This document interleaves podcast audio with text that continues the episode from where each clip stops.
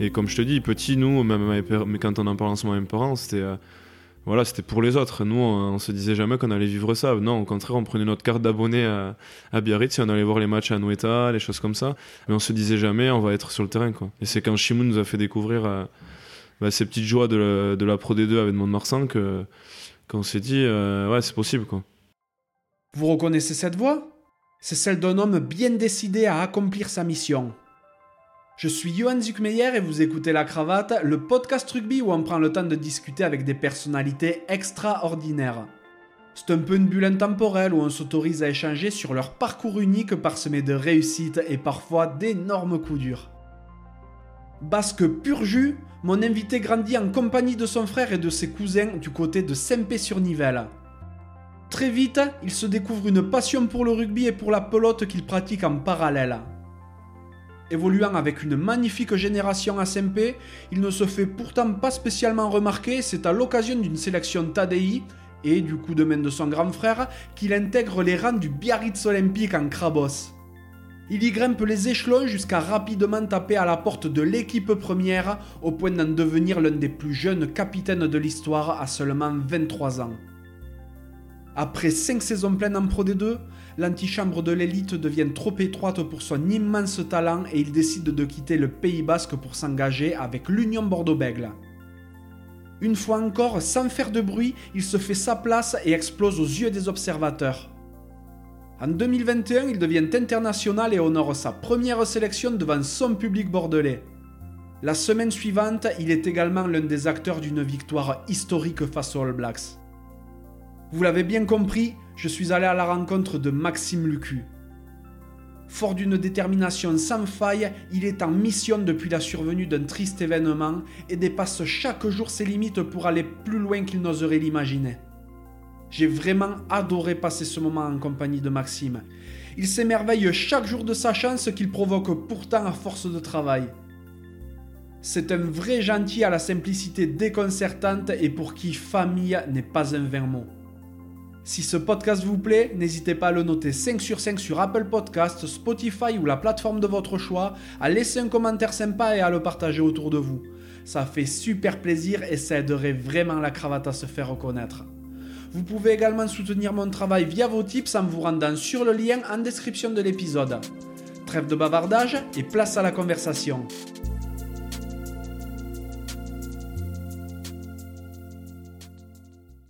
Salut Maxime. Salut Johan. Ça va? Ouais, ça va bien et toi? Ça va, ça va, merci. Merci de me recevoir aujourd'hui chez toi. On est à, Bordeaux, dans une super jolie maison que tu as retapée récemment. Ouais, exactement. Déjà, merci de me recevoir. Très honoré, mais, euh, mais ouais, je vis quartier Bastide depuis, depuis, trois, enfin, depuis que je suis arrivé à Bordeaux. J'étais dans un appartement. Euh, euh, précédemment et là avec ma resignature j'ai acheté une maison que j'ai voulu retaper donc donc voilà j'ai fait quelques petits investissements pour essayer de remettre un peu à niveau la, la maison qui est un peu qui est un petit peu âgée mais euh, voilà c'est je suis très content de vivre ici depuis euh, maintenant trois mois donc euh, top. Et mais tu vis tu vis ici avec ta copine et ton cousin donc j'espère qu'on les a pas trop chassés quand même. Non non non c'est un télétravail. Bon mais c'est cool je suis super content de venir à ta rencontre parce qu'il y a pas mal de temps qu'on échange notamment sur les réseaux sociaux. Puis on s'est croisé à une ou deux reprises à la sortie de, de matchs pendant lesquels tu jouais. Et à cette occasion, d'ailleurs, je t'avais proposé qu'on fasse un podcast ensemble et euh, tu étais presque gêné que je t'en parle. Donc j'avais trouvé ça euh, super cool et je me dis que ça correspond bien à l'image que je pouvais avoir de toi, c'est-à-dire euh, un gars un petit peu réservé et discret, malgré sa grande activité sur le terrain, hein, bien entendu. Donc voilà, ça, ça dénote un petit peu de ce qu'on peut voir actuellement dans le, dans le monde du rugby et ça m'a fait super plaisir que tu acceptes mon invitation. Non, mais c'est euh, gentil. Comme je t'ai dit, je te remercie à toi déjà parce que euh, j'ai écouté un petit peu certains, certains podcasts et, déjà de voir des, Rémi Lamera, des, des Jean-Baptiste Dubier avec qui je vis tous les jours. Euh, voilà, c'est des choses, euh, c'est des joueurs qui comptent dans le rugby et c'est vrai que c'est euh, c'était pour moi un honneur, comme quand je t'ai dit, que tu me proposes ça parce que c'est c'est pas donné à tout le monde, du, moins. Et c'est top parce que c'est des... ça parle un peu de la vie, un peu en dehors du rugby et c'est des choses qui, pour moi, comptent énormément. un peu à l'image de voilà, des gens que tu que tu que interviews, ou du moins dans ce podcast. Donc, non, non franchement, très heureux de, de pouvoir participer à, ça, à cette cravate aujourd'hui. Eh bien, c'est super, merci. D'ailleurs, j'en profite aussi pour saluer et remercier ton grand frère Shimoun, euh, qui est pour euh, sa part joueur pro à Biarritz et contre qui j'ai eu l'occasion de croiser le fer quelques fois euh, pendant nos années Réchelle et Espoir. et il m'a donné quelques petites infos et anecdotes sympas à ton propos. Aïe, aïe, aïe. parce que c'est vrai que malgré ta magnifique carrière, d'abord avec Biarritz, puis aujourd'hui avec l'UBB et le 15 de France, on te connaît relativement peu. Et donc, si, euh, si tu es d'accord, j'aurais très envie d'aborder avec toi pas mal d'aspects de ta vie et je commencerai par te demander de quoi rêvait le petit Maxime. Euh, de quoi rêvait le petit Max euh, J'ai pas forcément eu de, de rêve quand j'étais gamin. Je suis issu d'une famille très nombreuse, que ce soit du côté de ma mère ou du côté de mon père. ils sont toujours ensemble, mais, mais, ma mère, ils sont neuf frères et sœurs et, et mon père trois. Donc euh, voilà, j'ai beaucoup vécu euh, avec, avec ma famille quand j'étais jeune. Donc euh, les, les, seuls rêves que j'avais, c'était tout bête, mais c'était d'avoir une maison. on est un peu tous dans le, on vit tous un peu dans le même quartier à Saint-Pé-sur-Nivelle, un petit village, et on est tous un peu voisins. Donc voilà, c'est un peu la mafia, on va dire. Donc ouais, mon rêve c'était ça, c'était de pouvoir vivre, de pouvoir construire ma maison devant chez mes parents, à côté de mes cousins et d'avoir une vie heureuse. Quoi. C'était juste ça. J'avais pas forcément de rêve. C'est vrai, quand j'en parle avec mes parents, ils m'ont jamais dit, ouais, euh, depuis petit, tu nous as toujours dit, je veux faire ci, je veux faire ça. C'est comme ça que j'ai construit un peu mon enfance. J'ai une, une, enfance assez rêvée, euh, avec beaucoup de, de, proches, beaucoup de copains. Euh, c'est un village qui est quand même assez petit. Donc on a eu toujours, depuis la crèche, un groupe de copains qui, avec qui on a grandi, plus ma famille avec qui je vivais tous mes étés. Donc ouais, c'est un peu ça qui, qui pour moi me faisait rêver. Quoi. Il n'y avait pas grand chose de plus, euh, juste m'éclater et vivre dans, dans, ce joli village où j'ai eu une, une, enfance très heureuse. Quoi. Eh bon, on le précise, hein, Saint-Pé-sur-Nivelle, c'est dans le Pays Basque. Ouais, c'est ça. Donc euh, voilà, c'est là où, où tu as grandi. Donc, comme tu le dis, tu étais dans une famille euh, assez nombreuse et donc tu as, as, beaucoup de cousins. De, de, fait, as une, une, grande famille avec qui tu as, beaucoup évolué. Ouais, exactement. C'est voilà une petite anecdote, c'est que on a une quand nous on est on est arrivé à, naissance un peu, on est tous arrivés un peu euh, au même moment, nos cousins et tout ça. On a une, une tante qui, est, qui, était à la retraite quand on, nous on était jeunes et euh, là où tous les jeunes allaient au centre aéré euh, ben, l'été ou pendant les vacances, nos, nos, parents nous nous laissaient chez notre tante mmh. et donc on vivait nos journées avec avec elle et avec tous les cousins. Donc en fait, tous les étés, on les passait comme ça et on a créé des liens énormes. Euh, on a une famille qui est quand même assez proche, enfin même énormément proche, où on vit énormément de bons moments. Donc euh, donc c'est sûr que voilà, quand euh, tu as besoin d'un truc, ben, tu vas à la maison d'à côté, c'est ton cousin. Quand tu vas à l'autre côté, c'est ta tante et tout ça. Donc donc c'est sûr que c'est des moments. Euh, moi j'ai eu une enfance, pas franchement, j'ai manqué de rien quoi. Donc euh, voilà, après euh, tu rajoutes à ça les copains et l'école, le rugby et la pelote. Et voilà, j'étais très heureux moi.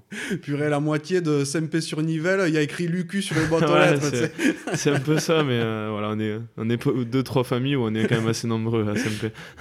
T'as grandi dans une famille très rugby ou pas du tout? Euh, oui, forcément très rugby. Euh, après, au Pays Basque, c'est beaucoup pelote hein, et rugby. Donc euh, voilà, on, alterne les deux parce que la pelote, c'est souvent le mercredi et le rugby le samedi ou le dimanche. Donc on pouvait alterner les deux, mais c'était très rugby. J'ai mon oncle qui, jouait, qui a joué à Biarritz deux ans sous l'air Blanco en 90-91. Donc voilà, déjà, on a été un peu baigné dedans. Mon père faisait du rugby, il a joué à Skin, à Saint-Pé-sur-Nivelle, jusqu'à l'âge de 39 ans. Donc quand, on est arrivé un peu à l'école de rugby, il jouait encore.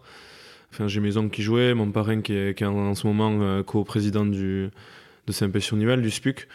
Donc euh, forcément que le rugby prenait une place importante, euh, surtout quand ton père jouait, jouait dedans. Mm, mm. Qu'est-ce qu'ils faisaient tes parents à côté de... ma mère, qui est à la retraite depuis juillet, là, elle, est, elle faisait secrétaire comptable dans un cabinet de comptable à Saint-Jean-de-Luz. Et mon père, il est encore en activité, il est chef de chantier chez Eurovia, dans les travaux publics. Ok. D'accord, et donc tu as un grand frère, Shimoun, ouais. tu as d'autres frères et sœurs? Non, j'ai que Shimoun, ouais, mon grand frère. Ok, vous êtes très proches, non? Ouais, on est très proches depuis tout petit. Euh, mais un peu à l'image de ce que je te disais de la famille, quoi. On a, on a grandi ensemble, je demande à dormir avec lui euh, jusqu'à très tard, je pense que lui c'est le gonflé, mais... mais non, non, on est très proches, ouais. c'est quelqu'un que j'admire énormément. Euh. Ouais, bien sûr. Tout à l'heure, tu parlais rapidement de, de pelote en même temps que le rugby, tu t'es attaqué à la pelote aussi? Ouais, j'ai pas commencé directement euh, parce que la pelote c'est quand même euh, c'est quand même un peu plus on va dire euh, un peu plus costaud parce que c'est ça touche un peu la mer. Enfin moi c'était la mer nue plutôt. Ouais. Donc ça touche un peu plus la mer donc c'est vrai que on dit toujours il faut se, il faut se faire la main pour commencer et c'est vrai qu'au début c'est un peu traumatisant même si au rugby ça allait aussi mais donc j'ai commencé plus vers l'âge de 8-9 ans. Le rugby vers 5-6 ans il y a 8-9 ans. Mais euh, voilà, on s'est tous mis, euh, un peu comme euh, mes potes, là, on s'est tous mis à la pelote. Et c'est un sport qui est top, quoi, qui, amène quelque chose de différent du rugby. Parce qu'au rugby, tu joues avec, quand t'es petit, bon, je dis, je vais pas dire 15, parce que tu, joues avec 10 copains, t'es à 8, enfin voilà, suivant les catégories. Mais à la pelote, tu te retrouves seul et avec un copain. Enfin, donc c'est un peu plus différent, c'est un peu plus. Euh, ça t'apporte autre chose, du moins notamment mentalement. C'est un sport qui est quand même assez dur. Donc voilà, je me suis redirigé vers ça parce que mon père en faisait, c'est toujours pareil, mes oncles. Mais d'ailleurs, il paraît que tu es insupportable quand tu fais du sport parce que tu es doué dans tout ce que tu entreprends. ah non, c'est pas vrai. Ça fait En fait, j'aime pas perdre. Donc euh, tout ce que je fais, j'essaye de le voilà, de, de, gagner. Et donc, euh, c'est vrai que moi, j'ai été né avec une pala dans les mains, on va dire. Mmh. Donc, tout petit, on a un fronton qui est à 50 mètres de la maison. Donc, quand t'as pas le rugby et que tu rentres de l'école, bah, tu vas jouer à la pala après avoir fait les devoirs et tu passes des heures, quoi. Donc, euh, donc c'est sûr que, bah, à force de, comme tout le monde, de jouer, de jouer, de jouer, de jouer, petit, bah, tu, euh, bah, tu as des capacités. Donc, mais mais c'est vrai que j'aime pas perdre, donc j'essaye de tout donner à chaque fois et, ça énerve des fois. non, mais c'est vrai que même les, euh, même les crosses du collège, tu te défonçais pour les gagner. ouais, c'est vrai, voilà, mais c'est un peu la mentalité qu'on m'a, qu'on m'a inculquée, quoi. C'est, euh, même si j'allais au cross, euh, j'avais pas envie de finir à 150e, quoi. j'avais, du coup, bah, j'ai essayé de le, de le gagner. Bon, j'ai jamais réussi, mais au moins j'avais des bons résultats. Mais j'arrivais pas à faire quelque chose pour pour me dire bah voilà tu, vas perdre ou, euh, je le fais pour m'amuser mais j'ai besoin de gagner quoi. Ouais toi t'es pas t'es pas très esprit Pierre de Coubertin quoi. Ouais, t'es pas, là pour participer il y a qu'un endroit où c'est comme ça c'est le golf parce que je suis, euh, je suis plus je joue plus je suis nul. Donc euh, j'y vais plus pour passer un bon moment que mais non après c'est c'est plus du plaisir que je veux rigoler avec les bons mecs mais c'est sûr que si je peux gagner c'est mieux quoi. Bah et donc quand tu commences le rugby tu joues à, à SMP mais vous étiez en entente non?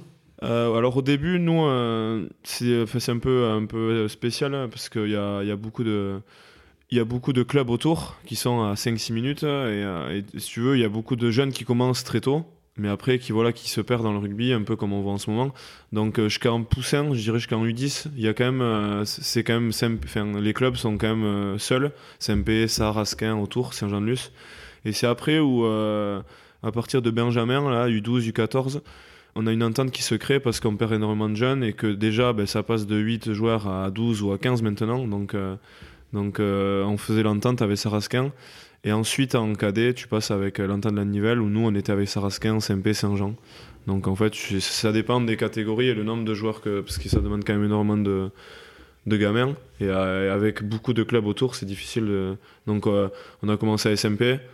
Et ensuite, euh, en Benjamin, on est passé à Sarasquin. Et ensuite, avec, euh, du coup, progressivement, on, faisait l'entente avec plusieurs équipes. D'accord. En cadet, donc en Telière, vous faites une finale déjà? Ouais, on fait une finale. Mais déjà, je crois que la, la plus belle euh, année, c'est que je trouve que c'est l'année d'avant. en fait, il y a l'année deux, deux ans avant nous, les 91-90, ils avaient une génération qui était forte. Et euh, ils, avaient été, euh, ils avaient gagné, je crois qu'ils avaient été en finale championnat de France, ils avaient perdu, mais ils avaient été en finale d'Aquitaine, bon, ils avaient gagné. Et ils nous avaient permis l'accès à, à, la mercerie. Et c'est ce qui est énorme pour un club comme Saint-Jean, ah, bah parce qu'on jouait des équipes comme Biarritz et tout ça. Et on avait eu euh, des phases qualificatives, comme des équipes de Bordeaux, Langon, Lormont et tout ça. Euh, et, en fait, on avait gagné l'accès à, jouer contre Biarritz, Mont-de-Marsan, Bayonne. Enfin, c'était des équipes où il y avait ben, tous les, toutes les stars un peu de tous les grands joueurs du, du, de la côte. Et nous, de mettre Saint-Pé sur niveau là-dedans, enfin, c'était énorme. Donc, euh, je pense que la meilleure année, c'était là. Mais on avait tout perdu. on n'avait pas gagné grand-chose. Et en fait, euh, ça nous avait permis, nous, l'année d'après, d'annuler la mercerie et de repartir en Telière. Mais d'avoir cette expérience-là avec les 93 de pouvoir déjà d'avoir cette expérience un petit peu de, haut niveau entre guillemets et de pouvoir ben, un peu euh, avoir ce, ben, cette qualité de victoire et de nous amener jusqu'en finale championnat de France quoi qu'on a perdu quoi mais, mais c'était top quoi Et euh, ouais, vous perdez la finale, mais euh, l'année d'après, quand même, en balandrade, vous faites une demi encore. Ouais, on fait euh, quart de finale, on fait. On Quart fait de une quart de finale. contre euh, Marseille. Ils perdent en finale contre Suresnes, mais il y avait une, une qualité de, de jeu là qui était. euh, Tu commences à, arriver vers les, les équipes premières, donc euh, on était tombé sur une équipe euh, voilà, qui était pratiquement professionnelle à l'époque. Et encore une fois, nous on sortait de, voilà, de, notre petit village et on, a, on jouait ces équipes-là et on arrivait à, passer des tours, passer des tours. On est arrivé contre Marseille, on, avait, on était tombé sur beaucoup plus fort, mais on a eu des générations qui étaient top et où ils ont eu les, meilleurs entre guillemets résultats euh, dans ces, dans ces années-là, donc c'est top. qu'on a vécu des moments énormes, même si voilà, on a toujours échoué très peu du but. Quoi. L'année d'après, donc après ton année balandrade, vous faites un quart de finale, tu pars. Ouais, c'est ça. En même temps, en fait, de euh, cette année balandrade, je fais euh, les sélections TADI, où on fait, on finit champion de France de TADI avec la CBL. Donc, en fait, en faisant des matchs comme ça, c'est là où. CBL, c'est la sélection Côte Basque-Land. Ouais, hein. pardon, ouais. c'est euh, le diminutif. Et du coup, euh, ouais, on a eu, accès à des, euh, à des matchs où, ben, bien sûr, comme quand t'es jeune, t'as des, des, des, euh, des mecs qui font la détection de, de jeunes joueurs. Et euh, c'est vrai que le fait d'être champion de France, ça m'a donné un peu de visibilité, sachant que je jouais avec tous les mecs de l'Aviron de Mayonnais, de Biarritz, de Dax, de Mont-de-Marsan. Donc forcément que ben là j'ai eu quelques mecs qui, qui ont vu et avec l'apport de mon frère euh, qui était au centre de formation à Biarritz, ça m'a aidé à intégrer euh, Biarritz l'année d'après. Justement, ça, ton frère m'en parlait. Il me disait que au début, à, à Biarritz, ils n'avaient pas vraiment l'œil sur toi, qu'il a dû un petit peu insister pour dire euh, essayez-le quand même, il est pas mal du tout. S'il fait pas l'affaire, vous le garderez pas, mais essayez-le. Et c'est vrai que des fois, il y a des, des talents qui passent au travers Ouais, des sûr. maillots du filet et qui, sans, euh, sans ce petit coup de main, ne pourraient pas éclore, tu vois, derrière. Ouais, Et euh, je pense notamment à, à Charles Olivon qui n'avait pas du tout été dans le, dans le viseur, par exemple, du Pôle Espoir à Bayonne. Non, non, c'est clair. Mais c'est euh, c'est tout le paradoxe en fait, c'est que on a énormément de, de petites équipes qui qui, ont- qui font des phases finales en jeunes et tout ça, dans les, filières Telière, Telière A, Telière B, euh, Goderman et tout ça. Et en fait, euh, il y a beaucoup de jeunes qui passent au travers quand on voit les résultats des, équipes en ce moment en Fédéral 1, que ce soit Moléon et tout ça. Il y a- forcément des joueurs euh, nafarois qui, qui peuvent sortir de là. Et euh, c'est vrai que moi, comme je te disais, j'étais pas euh, c'était pas forcément un objectif de, vie de, de- de devenir rugbyman euh, forcément professionnel ou de jouer à haut niveau.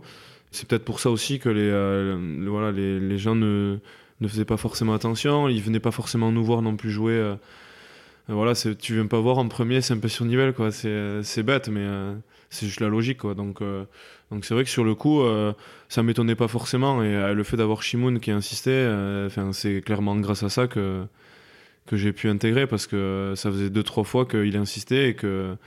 Et ça s'est fait au tout, tout dernier moment parce que euh, à deux mois après, je signais avec l'équipe première de SMP. Donc, euh, C'est je passe, hein. j'avais 18 ans, donc je passais en première. Donc, euh, donc voilà, le fait que Shimoun ait appuyé ça, ça m'a beaucoup aidé dans, dans ce que je peux être maintenant. Quoi. D'autant que lui, à ce moment-là, signait à Mont-de-Marsan. Du coup, il quittait Biarritz. Ouais, parce que lui, il avait, je crois que c'était les 23 ans ou 22 ans. T'as plus le droit de, soit il faut signer pro, soit euh, voilà, trouver un autre club. Et euh, Biarritz le conservait pas parce que bon, il y avait quand même euh, du niveau à ce moment-là. Il était en top 14 et euh, pas trop de place pour les jeunes non plus. Donc, euh, donc il est parti à Mont-de-Marsan, ouais. Et euh, je pense que c'est pour ça que, pour tout le travail qu'il avait fait, notamment en jeune et les nombreux titres qu'ils ont eu en espoir, je pense que voilà, ils, ils ont dit bon, ben, on, peut on peut peut-être faire confiance à Shimoun pour, ben, pour se dire que peut-être son frère est, euh, vaut le coup, quoi. Un Lucu en remplace un autre. Ouais, c'est ça. je venais remplacer Shimoun et c'était dur parce que vu l'empreinte qu'il avait mis dans le club, euh, il fallait être à la hauteur, quoi. C'est vrai, c'est vrai, c'est vrai. Et euh, t'es passé par le, le pôle à Bayonne? Non, Non? j'ai euh, j'ai fait très peu de, de sélections. Enfin, toujours les premiers tours. Voilà, il y a- il y, a au début, ils sélectionnent 100 joueurs. Enfin, voilà, c'est toujours pareil. Et en fait, après, euh, quand tu fais les grands tournois, ils, ils sélectionnent toujours les meilleurs. Et c'est- Et c'est bête à dire, mais c'est toujours les équipes de Bayonne. Donc moi, j'ai pas forcément intégré ces équipes-là. Sauf bah, cette année-là, en, sélection, où j'ai pu être euh, champion de France avec, cette grosse génération. Donc il y avait Charles Olivant, plein de Baptiste Chouznou et tout ça. J'ai intégré ça et euh, à part cette sélection avec la Côte Basque-Land, j'ai pas eu de, contact avec le Pôle Espoir ou autre, ou même avec les, équipes jeunes de, moins de 20. Quoi. Hmm. C'est incroyable hein, quand on voit la suite quand même d'avoir été dans un parcours parallèle et d'avoir quand même réussi à passer cette grande barrière. Parce que quand tu arrives au, BO, donc c'est en Crabos. Ouais, Crabos deuxième année. J'avais, je passais sur l'année des 18 ans. Quoi. J'avais 6 mois, 17 ans et en janvier, je faisais 18 ans. Quoi. Mhm. Tu étais au lycée à ce moment-là? Ouais, j'étais au lycée à Canto. Il y avait tout qui allait en fait. j'allais à la Canto au lycée et c'est, vrai que c'est à côté. Donc les mercredis, je pouvais aller m'entraîner. Euh, ou le mardi des fois à, Biarritz grâce à la navette et tout ça. Donc il y avait tout qui coïncidait et ça a aidé mes parents aussi. Euh, le fait d'avoir eu mon bac, ça permettait voilà, de, de, me laisser faire un peu ce que je voulais. Parce qu'à la, à la base, c'est vrai que moi, mes parents ont privilégié les études pour mon frère et moi, plutôt que le rugby, parce que le rugby, pour eux, euh, c'était pour les autres. Et nous, c'est vrai que c'était pas un objectif de vie. Donc on se disait, c'est les autres vont en vivre, mais toi, vous, nous, non. Nous, il faut qu'on aille travailler. Donc c'est vrai que ça ça a joué dans ça et le fait que j'aille à Canto m'a permis d'intégrer de, Biarritz et de, de, me fondre un peu dans le moule du entre guillemets haut niveau euh, et de connaître autre chose. Quoi. Il y a une petite phrase que tu as dite là et qui me, qui me fait réagir et sourire. C'est, tu as dit, les autres peuvent jouer au rugby et en vivre et nous on devra aller travailler. Donc ça veut dire que tu considères pas le rugby comme un travail aujourd'hui Non, non, non, pas du tout. C'est une, vraiment une passion. Je, je, je, vais pas au rugby euh, voilà, en me disant putain c'est... Euh, c'est dur quoi ou c'est enfin c'est dur hein, mais je me dis, pas ouais c'est quelque chose de qui est chiant quoi. C'est vraiment j'ai de la chance de faire ce que je fais en ce moment et, et comme je te dis petit nous même mais quand on en parle en ce moment mes parents c'était euh, voilà c'était pour les autres. Nous on, se disait jamais qu'on allait vivre ça. Non au contraire on prenait notre carte d'abonné à, à, Biarritz et on allait voir les matchs à Noeta les choses comme ça. Mais on se disait jamais on va être sur le terrain quoi. Et c'est quand Chimoun nous a fait découvrir euh, bah, ces petites joies de la, de la Pro D2 avec Mont-de-Marsan que qu'on s'est dit, euh, ouais, c'est possible. quoi. C'est vrai. L'année où tu arrives à, à, Biarritz, donc c'est en 2011, ton frère Shimoun, lui, a signé à ce moment-là aussi donc à Mont-de-Marsan. Tu, tu vois un peu ce que ça donne la Pro D2. Et en parallèle, donc, tu commences à, à faire ta petite place dans les équipes de jeunes au BO. Ouais, bien sûr. C'est clairement Shimoun qui m'a donné, bah, déjà, il m'a permis de jouer à Biarritz. Donc, euh, ce qui était énorme pour moi. Et. Euh, et en plus de ça, il nous permettait de vivre des moments, euh, euh, même si je sais que les six premiers mois, il a eu de la difficulté où il n'a pas trop joué. Il jouait beaucoup en espoir. Euh, et c'est quand il a eu son premier match où voilà, on a, découvert autre chose. On s'est dit, putain, Shimoun, il, il est en Pro D2, il va passer à la télé, il va jouer, il va faire de ce qu'il aime depuis tout petit. Quoi. moi aussi, je veux y aller. Ouais, voilà, c'est ça. Et à ce moment-là, moi, d'aller de, les matchs avec mes parents, je me disais, un jour, je veux y être. Quoi. Et je me, dis, je me suis dit vraiment ça c'est à la fin de cette saison-là où euh, ils font la finale d'accession contre Pau à Bordeaux, où je me suis dit, mais moi je veux jouer dans ces stades-là, quoi. Je veux vivre ça, ce qu'il vit c'est énorme. Et même lui, quand on est sorti du match, il me disait, mais il y a encore six mois, je pensais jamais que j'allais faire ça, quoi. Donc c'est des choses, et moi à côté de ça, je me disais, bon, mais il y a peut-être une coup à jouer, t'es à Biarritz, voilà, essaie de te donner les moyens de, pouvoir, euh, sans te mettre de pression, mais de donner les moyens pour essayer d'un de, jour euh, peut-être postuler pour, euh, pour jouer en première. Quoi.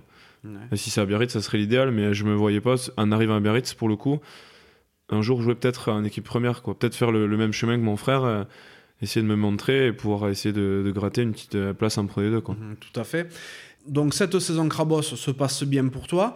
Derrière, euh, Tanki euh, avec les espoirs ou, euh, tu passes par la case Réchelle On fait Krabos, l'année Krabos deuxième année, l'équipe s'est rarement qualifiée ou jamais. Et nous on se qualifie et on passe le premier tour et on finit en quart de finale, ce qui est énorme déjà. Et derrière, je bascule en Réchelle. Et, là, en fait, c'était le Réchelle avant, c'était quand même compliqué. Enfin, c'était quand même du très, haut, du très haut niveau il y avait énormément de mecs qui pouvaient, euh, en jouant moins de 20 minutes en top 14, euh, redescendre le lendemain euh, en, espoir. Donc nous, on avait beaucoup ce chamboulement-là. Donc en fait, la première année Réchelle, je l'ai fait totalement en, en, Réchelle. Et c'est qu'à la fin de la saison où il y a eu. Ben, Biarritz s'était qualifié, il restait 2-3 matchs. J'ai fait mon premier match en, espoir contre La Rochelle. voilà, c'était le dernier match du championnat. Et c'est là où j'ai intégré un peu les entraînements et, euh, enfin, ils allaient jouer la demi-finale la semaine d'après, donc ils ont fait tourner un petit peu et ils m'ont permis de jouer ce match-là pour mon premier euh, match en espoir. Quoi. Et c'est l'année d'après où j'ai intégré entièrement en Réchelle deuxième année, en fait, tu t'entraînais avec les espoirs. Et quand tu avais besoin, pas besoin d'espoir, tu pouvais jouer en Réchelle le week-end. En fait, ça, ça, marchait comme ça. Quoi. Et les premières années Réchelle s'entraînaient seuls. Quoi. Et donc, du coup, c'est là où j'ai intégré entièrement euh, l'équipe Esport l'année d'après. Quoi. Ok. Et euh, donc là, on est dans les années 2013, 2012, 2013, en gros. Ouais. Et en 2014, tu intègres le centre de formation. Ouais, exactement. Biarritz descend. Et en fait, euh, ben voilà, c'est toujours, toujours difficile. Les, les, les joueurs, Dimitri Ajuli arrêté, Yann Lesgour partait à Bordeaux. Donc déjà de 2000 mêlées. Et puis c'est toujours difficile quand Biarritz descend. les joueurs s'en vont et vont chercher autre chose. Et de trouver des, des joueurs qui veulent venir, c'était compliqué. Donc Louis Roussari restait. Et euh, Kevin Boulogne signait, sauf qu'il ne trouvait pas de, troisième demi de mêlée. Et ils m'ont fait intégrer le centre de formation, vu qu'il y avait plus de demi de mêlée au centre de formation. Et donc voilà, j'ai intégré, euh, c'était à la base aspirant, ils appellent. Donc euh, voilà, c'était des petits entraînements avec le groupe Espoir, mais très, peu avec l'équipe première. Et c'est ensuite, quand Biarritz est descendu en Pro D2, que là, j'ai pu intégrer le, le centre de formation. Tu intègres le centre de formation et dans le même temps, tu fais la prépa estivale avec la première. Ouais, exactement. Ouais. Parce que j'étais du coup propulsé troisième demi de mêlée, vu qu'il n'y avait pas de, de troisième demi de mêlée. Et, et à ce poste-là, ils nous ont intégré euh, pratiquement tous les jeunes, avec Alkilan Amdawi, Alban Placine, euh, voilà, tous ces jeunes-là, Léo Bastien et tout ça, ils nous ont intégrés pour, euh, bah, pour pouvoir s'entraîner déjà avec l'équipe première. Quoi. Ouais, tu fais pas trop mauvaise impression pendant la prépa. Non, c'est clair. Ouais. Mais Kevin Boulogne arrive blessé mhm. et euh, il restait Louis Roussari, donc euh, compliqué de, voilà, de, pour Louis de faire tous les entraînements. Euh, voilà, c'est compliqué en demi-mêlée de faire la prépa plus ses entraînements, surtout à un poste de demi-mêlée où on, te demande énormément. Et donc voilà, j'ai essayé de, comme un peu quand je suis arrivé à Biarritz, d'essayer de tout donner pour voilà, montrer la, meilleure image de moi. J'aime pas venir et, et, être là, quoi, entre guillemets, comme on dit. J'aime pas subir la chose, donc j'ai essayé de, de, montrer que j'avais, ils avaient raison de me faire confiance. Et j'avais une phrase sur le coup quand j'avais signé euh, mon contrat Espoir. Euh, euh, Serge Blanco m'avait dit Tu joueras pas, quoi. on te fait signer, mais tu joueras très peu. Et en gros, tu seras là que si on a besoin, quoi. Et ça, ça m'avait piqué, quoi. Et je, je sais pas s'il avait fait esprit ou non, parce qu'on n'en a jamais parlé mais c'est quelque chose qui m'a boosté quoi. Et je me suis dit ah ouais je mérite pas ben on verra et il faut que je montre que je mérite d'être là et qu'on va compter sur Max quoi. Et c'est ça qui m'avait piqué et je l'en remercie aujourd'hui parce que ça m'avait énervé un peu. Puis finalement, euh, dès le début de saison, premier match, t'es titu. Ouais. Et t'enquilles toute la saison, tu fais 28 euh, matchs, je crois, cette année-là. ça, ouais. Mais mon frère, euh, pendant les matchs amicaux, m'a dit Max, c'est des opportunités parce qu'en fait, j'avais signé qu'un an. C'est hyper compliqué de. En un an, quand t'es jeune comme ça, de montrer, quand Biarritz descend de Pro D2, tu te dis, bon, il faut montrer parce que sinon, derrière, tu vas, tu vas re-signer à SMP ou voilà, l'aventure sera finie, quoi. Donc j'ai eu très peu. Il m'a dit Max, les matchs de amicaux, il faudra que tu les prennes. Tu as de la chance d'avoir une mi-temps à chaque fois euh, sur trois matchs. On n'était que deux, donc prouve-les. Et en fait, euh, j'ai fait des, des mi-temps où j'ai marqué des essais, où j'ai fait des bonnes impressions, où l'équipe jouait bien. Donc euh, ben, à ce moment-là, été propulsé numéro 1 sur le match d'Aurillac. Et, et, en même temps, j'ai profité de la blessure de Louis pendant les matchs amicaux où il s'était blessé. Donc je, me suis arrivé le premier match championnat à Aurillac sans savoir ce qui, ce qui se passait, euh, titulaire euh, devant Eurosport, euh, ce que je regardais depuis petit et où je vu mon frère jouer depuis trois ans. Quoi. voilà. Donc, pas le temps de gamberger. Quoi. C'est, énorme. Cette, cette saison-là, donc au-delà du fait d'entamer titulaire la saison, mais tu la passes donc en entier et en plus tu prends le but. Ouais, exactement. Ils, m'ont tout dit la même semaine parce que je butais un peu en, match préparation, mais mais il y avait Benoît Babi qui était là et euh, qui était quand même un joueur de moi que je, regarde à la télé en équipe de France, même en tant que supporter. Je me disais bon il butera et en fait euh, il se sentait pas forcément à l'aise ce jour-là. Ils m'ont dit bon mais tu vas jouer tu vas jouer titulaire et, euh, et buteur. Donc ouais quand il y a six mois, enfin même trois mois auparavant, tu regardais la descente du BO en tribune avec ta carte d'abonné. Tu te retrouves trois mois derrière titulaire derrière Dimitri Ashvili buteur. ça m'a sur le coup, j'ai euh, été traumatisé quoi. sur le coup du match et euh, je fais pas un mauvais match, mais je j'étais, euh, je me rappelle que j'ai aucun souvenir de de ce match-là parce que j'étais, j'avais peur quoi. Mmh, tu fais un, petit blackout. et cette saison-là, donc que tu fais très très pleine, tu es toute la saison sous contrat espoir ou euh, en cours de saison tu signes un contrat pro? Euh, ben, Je suis contrat espoir, sauf que voilà, il me propulse titulaire euh, mais tous les matchs. Quoi. Je, il me faisait jouer tout le temps et au début je faisais pas forcément des très bons matchs, quoi, mais, mais ils étaient contents de moi et ils étaient contents de ce que j'apportais. J'essayais de donner le, le meilleur de moi-même et en fait, j'ai accumulé les matchs et j'étais titulaire, titulaire, titulaire. Et en fait, en novembre, ils m'ont dit Bon, Max, on va te faire signer un contrat pro de 3 ans. Quoi. Et, et moi, j'ai eu le, quand il m'a appelé, il m'a dit ça. C'était euh, une joie énorme. J'avais le sourire. Euh, il m'a dit, ben, viens au bureau. Euh, je monte. C'était Pierre Bousquet à l'époque. Et du coup, ben, il me dit, mais pourquoi tu as le sourire comme ça? Je dis, mais vous vous rendez pas compte que pour moi, c'est c'est énorme ce que vous me proposez. Jamais j'aurais espéré. Il me dit, mais Max, tu t'entraînes avec l'équipe depuis trois mois, tu joues tous les matchs. Je dis, ouais, mais bon, pour moi, c'était un intérim parce qu'il y avait des blessés, quoi. Et il m'a dit, ben, on te fait un contrat pro de trois ans, ça te va ce contrat? Je m'en fiche de l'argent, je veux ça, quoi je veux signer pro, je veux jouer pro. Et il m'a dit, bon, mais on n'a jamais euh, ressenti l'envie comme ça chez quelqu'un, donc euh, on est très heureux, merci beaucoup et tout. Et je dis, merci à vous, quoi. Ah, sur le coup, j'étais euh, j'étais aux anges parce que, comme je, comme je t'avais dit, je pensais que ça, ça arrivait aux autres, quoi. Alors que je jouais depuis 10 matchs, quoi. oui, parce que. Et, puis ta famille est vraiment rouge et blanche, quoi. Ouais, ouais, elle est rouge et blanche. Ben, de, de, de par le fait que mon oncle ait joué euh, deux petites années, voilà, c'est pas grand chose, mais euh, avec Serge Blanco, euh, voilà, ils, ont fait des résultats. Ben forcément que. Et en plus, à l'époque, c'est, vrai que les gens avaient tendance à suivre un peu Biarritz parce que ben, était en Pro E2 et c'était un championnat qui était, dans les années 2000, peut-être un peu moins regardé. Mm. Et, c'était plus les années folles de Biarritz. Donc, voilà, inconsciemment, les gens se tournaient vers Biarritz parce que c'était, c'était les Galactiques, quoi. Donc, moi, j'ai été baigné dedans, comme mes parents. Et, et toute ma famille était rouge et blanche. Quoi.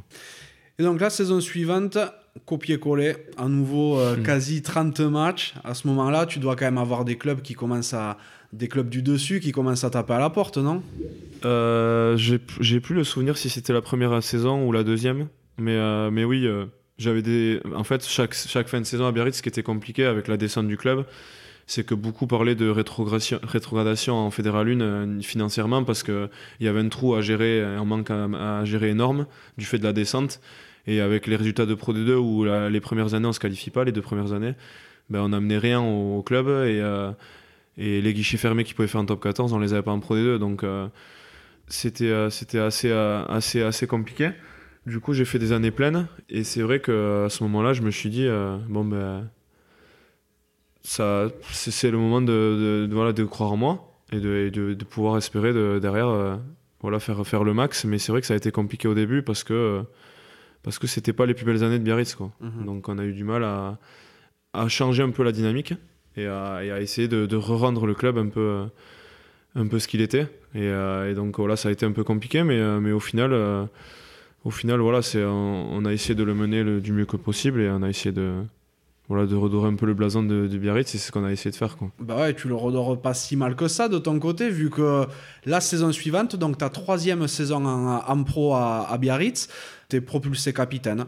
Capitaine, euh, un des plus jeunes capitaines de l'histoire du BO, à seulement 23 ans. Ouais, exactement. C'est, euh, ça, a été, euh, ça a été un moment encore riche en émotion parce que c'est moi, j'ai déjà, j'espérais déjà jouer en pro, c'est ce que je fais depuis deux ans, mais, mais pour moi, voilà, c'était, c'était, c'était déjà bien, quoi.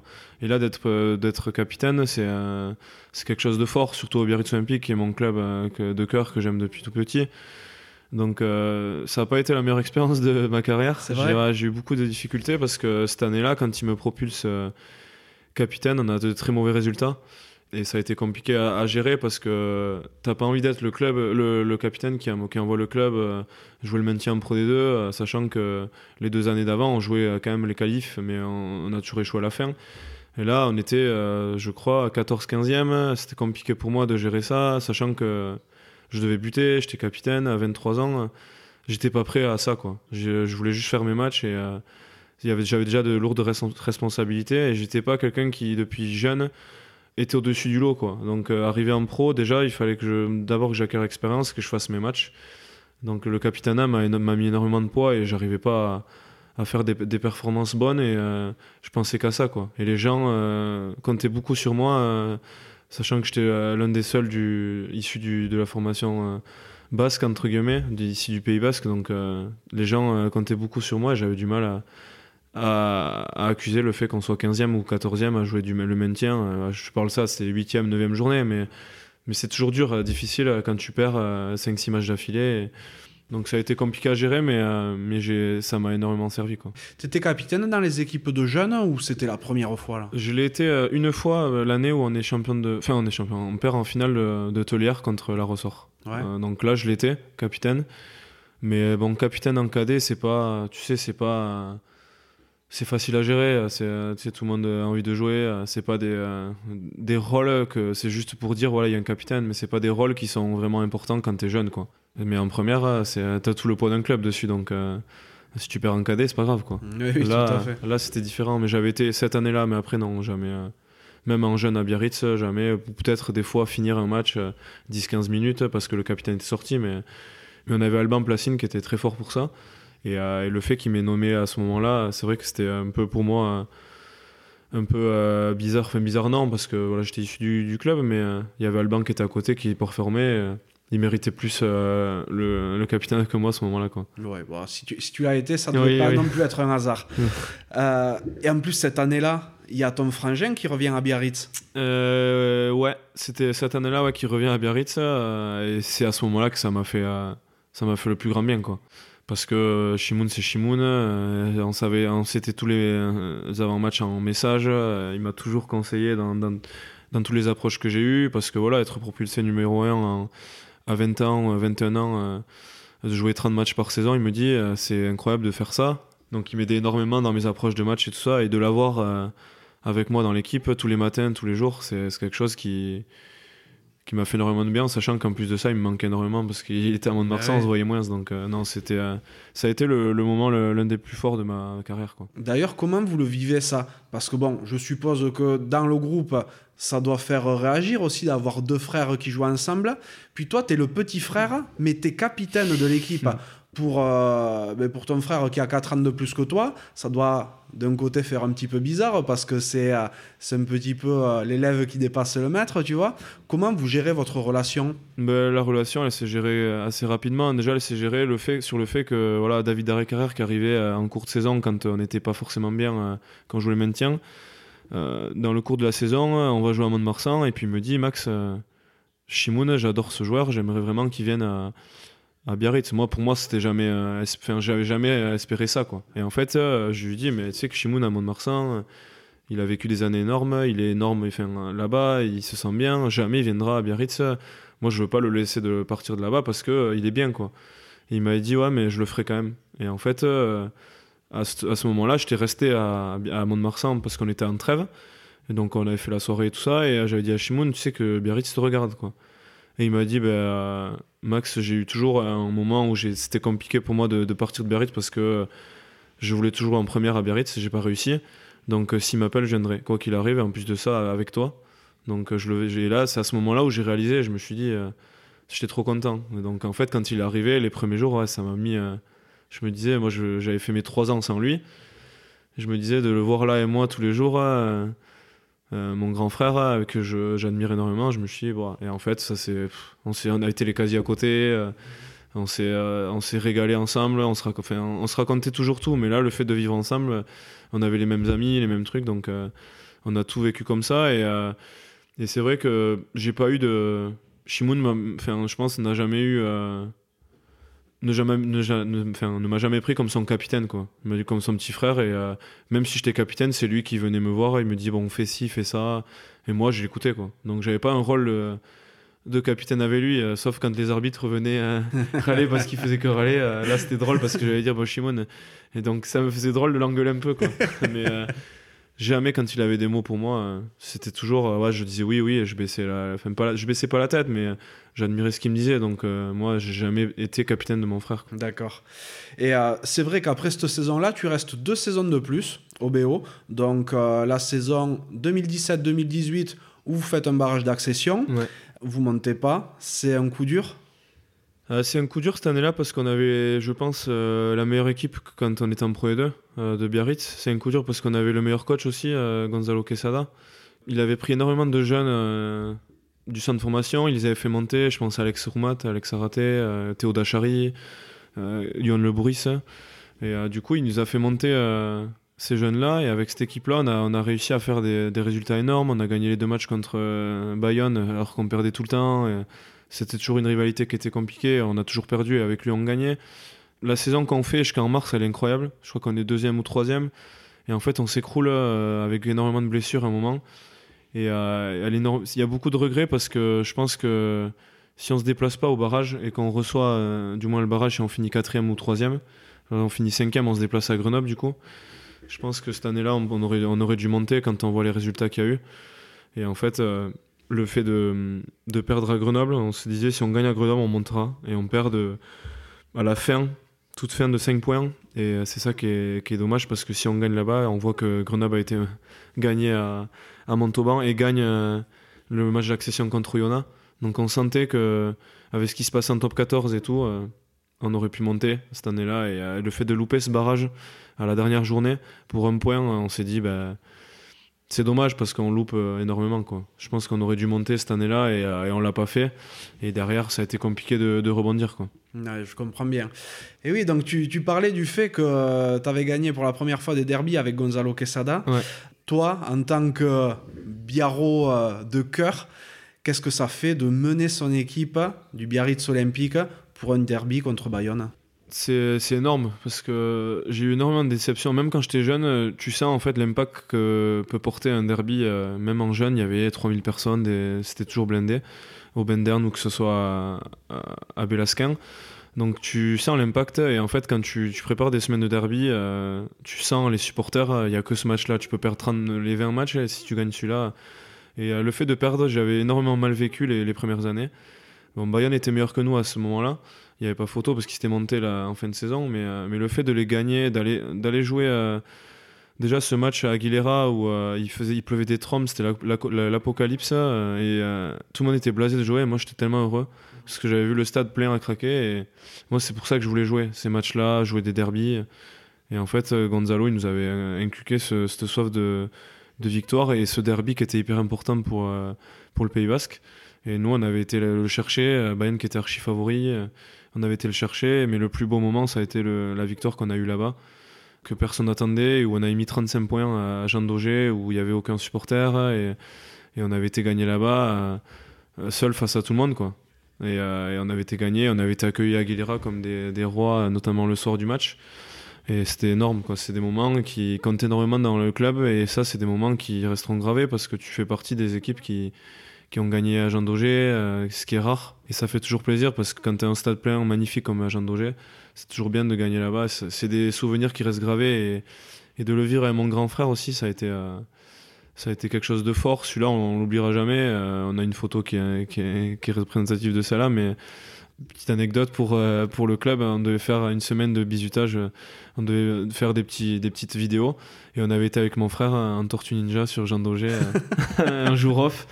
Et euh, on s'est dit, putain, dans deux semaines, si on arrive à faire euh, ce qu'on a, ce qu'on a décidé, ça serait beau. Quoi. Et on l'avait réussi. Donc, euh. Pourquoi y aller, y aller déguisé en Tortue Ninja?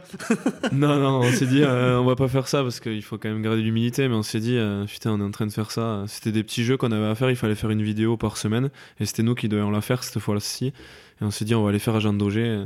C'est symbolique de ce qu'on voulait faire. Et on, avait été, on s'est dit, par contre, il faut qu'on vienne gagner parce que si la vidéo elle sort, euh, on va se faire tuer. Quoi. il, va falloir la, il va falloir la montrer maintenant, on, la postera. donc tu restes quand même une saison de plus encore au BO et euh, donc la saison 2018-2019, là vous vous qualifiez pas. Ouais. C'est la saison de trop à Biarritz pour toi? Ça a été la saison la plus compliquée, ouais. La plus compliquée parce que parce qu'il s'est passé énormément de choses euh, avec dans l'extra dans l'extra sportif. Moi, j'avais re-signé avec Gonzalo Quesada qui était là pour trois ans parce que j'avais décidé de rester euh, à ce moment-là. J'avais des offres ailleurs, mais je voulais rester à ce moment-là parce que ce qui m'apportait en tant que joueur et humain, c'était ce que je cherchais dans le rugby, quoi. Euh, donc j'avais envie de progresser avec lui tout en mettant des clauses top 14, si jamais. Mais, euh, mais je voulais euh, vivre avec lui et je savais que c'était le. À ce moment-là, en fait, on faisait la saison de Magnifique, euh, où derrière on perd en barrage à Grenoble. Mais je me disais que c'est avec ce genre d'entraîneur qu'on pourra monter le club. Et d'être capitaine d'une équipe qui montera le club en top 14, c'est magnifique, surtout le BO. Donc je voulais vivre ça avec, avec lui. beaucoup m'en reproché parce que me disaient voilà, tu faut que tu partes. J'ai dit moi non, c'est ce que je veux vivre quoi. Et en fait, euh, ça a été un peu l'année de trop parce que Gonzalo s'en va euh, au moment où on reprend la pré-saison. du fait d'un peu bah, de l'extra sportif. voilà, pour remettre un peu le contexte, c'est que Nicolas Brusque est démis de ses fonctions en février quand on gagne le derby. donc là, on se retrouve avec un, président, voilà, Monsieur Gufflet, tu vois, qui qui, peut, qui assure l'intérim jusqu'en juin. En juin, ça rechange de président. Donc là, ça, Gonzalo s'en va. Donc voilà, tout ça a été compliqué et c'est pas dans ça, moi, dans, ce projet-là que j'avais signé. Donc je me suis posé la question, voilà, est-ce que tu as bien fait quoi? Est-ce que tu vas pas régresser Est-ce que le train n'est pas passé quoi? Et donc à ce moment-là, euh, avec euh, ben, la piste de mes agents et tout ça, j'ai décidé de, ben, de, choisir de prendre mon envol, d'avoir discuté avec voilà, mon frère. il me dit, ouais, maintenant c'est c'est plus le projet que tu voulais, euh, même si c'était toujours difficile de quitter le BO quoi. Ça a été l'année de trop parce que parce qu'on avait un groupe magnifique hein, et c'était le meilleur groupe qu'on avait euh, humainement. Et euh, j'ai vécu des moments énormes, des mecs avec qui je suis encore ami euh, très proche. donc voilà, quand je pense à Bertrand Guéry, Thibaut Dubarry, Gauthier Doubrère, Ilian Perrault, Yon Artru, enfin voilà, tous les mecs, Charles Jiménez, Mathieu Guidicelli, c'est des mecs avec qui j'ai créé des liens. Et en fait, j'aurais aimé vivre ce que, ce que j'ai toujours rêvé de vivre à Biarritz avec eux. Quoi. Et en fait, euh, voilà, avec tout ce qui s'est passé, euh, on change d'entraîneur en novembre encore une fois. En fait, on faisait rien pour nous, quoi. Donc ça a été compliqué à, gérer. Euh, capitaine de ça aussi, ça a été compliqué parce que derrière, il y avait 25 départs à la fin de, la saison. Donc voilà, j'ai décidé de, tenter l'aventure et je regrette pas. Voilà, je regrette rien de ce qui s'est passé au BO, mais c'était c'était pas forcément le, le, projet dans lequel je voulais m'intégrer, quoi. Donc au final, tu passes 5 saisons en pro BO tu as disputé 143 matchs, mhm. donc euh, c'est quasi euh, une moyenne de 30 par saison, hein, bien entendu. Donc c'est colossal et c'est presque étonnant, d'autant plus euh, quand on voit ton gabarit, sans doute qui à l'époque était un, peu moins étoffé qu'aujourd'hui. Tu te blessais jamais?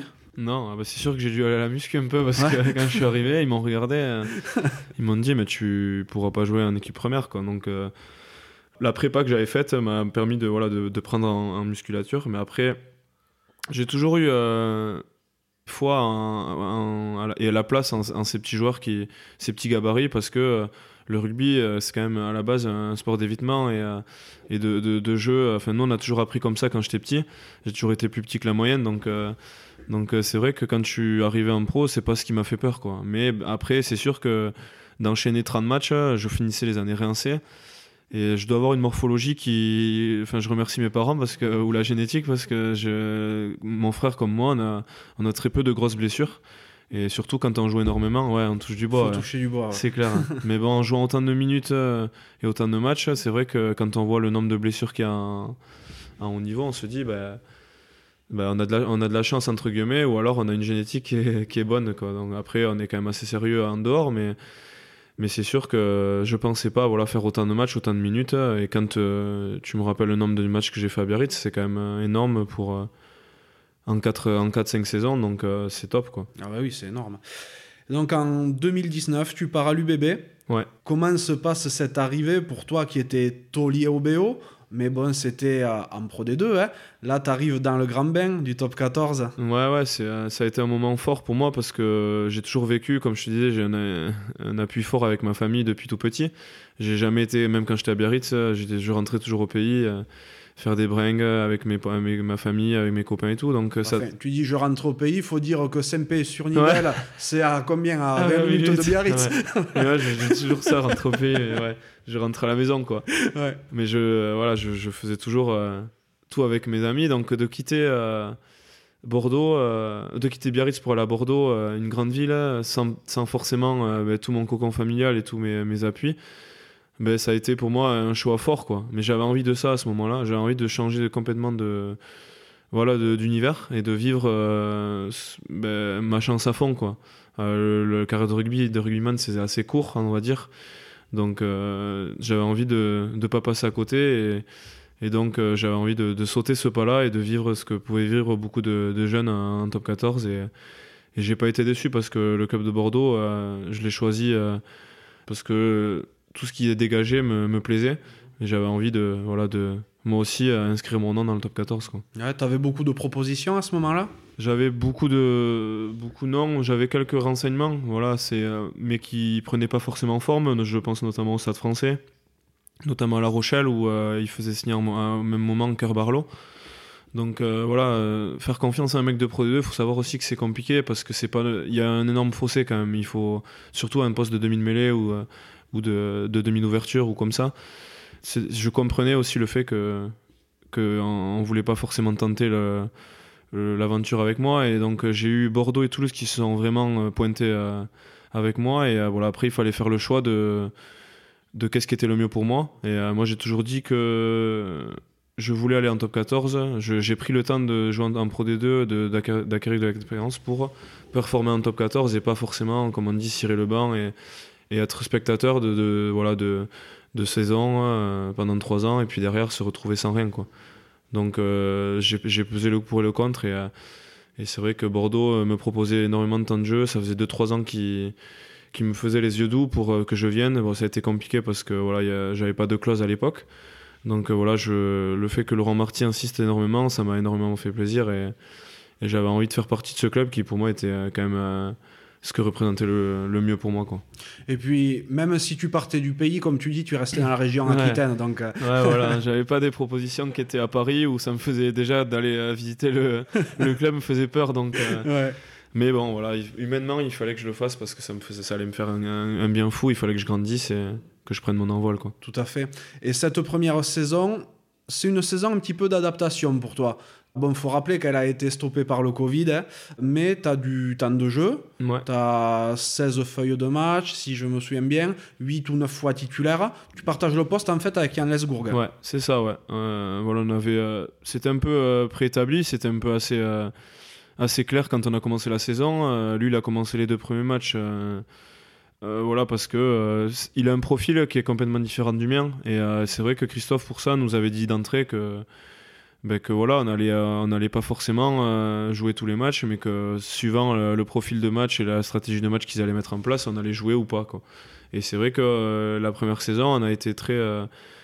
suivant, suivant les équipes qu'on jouait, voilà, moi je jouais plus des matchs où ben, il fallait, quand c'était à l'extérieur, ou quand il fallait gérer un peu plus le jeu, ou par exemple Titoun à l'opposé ben, devait faire un peu exploser les défenses et et mettre du rythme pour essayer de parce qu'on était meilleur physiquement qu'eux quoi donc voilà ça a toujours été clair entre avec le staff et euh, c'est vrai que ça j'ai énormément matché par rapport à ça mais il fallait que je sois bon dans mes entrées euh, quand j'ai commencé et c'est ce que j'ai réussi à faire notamment quand il m'a envoyé à Castres euh, dans ce chaudron à jouer contre Auré Cocotte où ça n'a pas été le meilleur des matchs à préparer parce que c'est pas le c'est pas c'est un baptême du, du feu quand on joue Rory Cocotte que quand on sait le, la pénibilité du mec.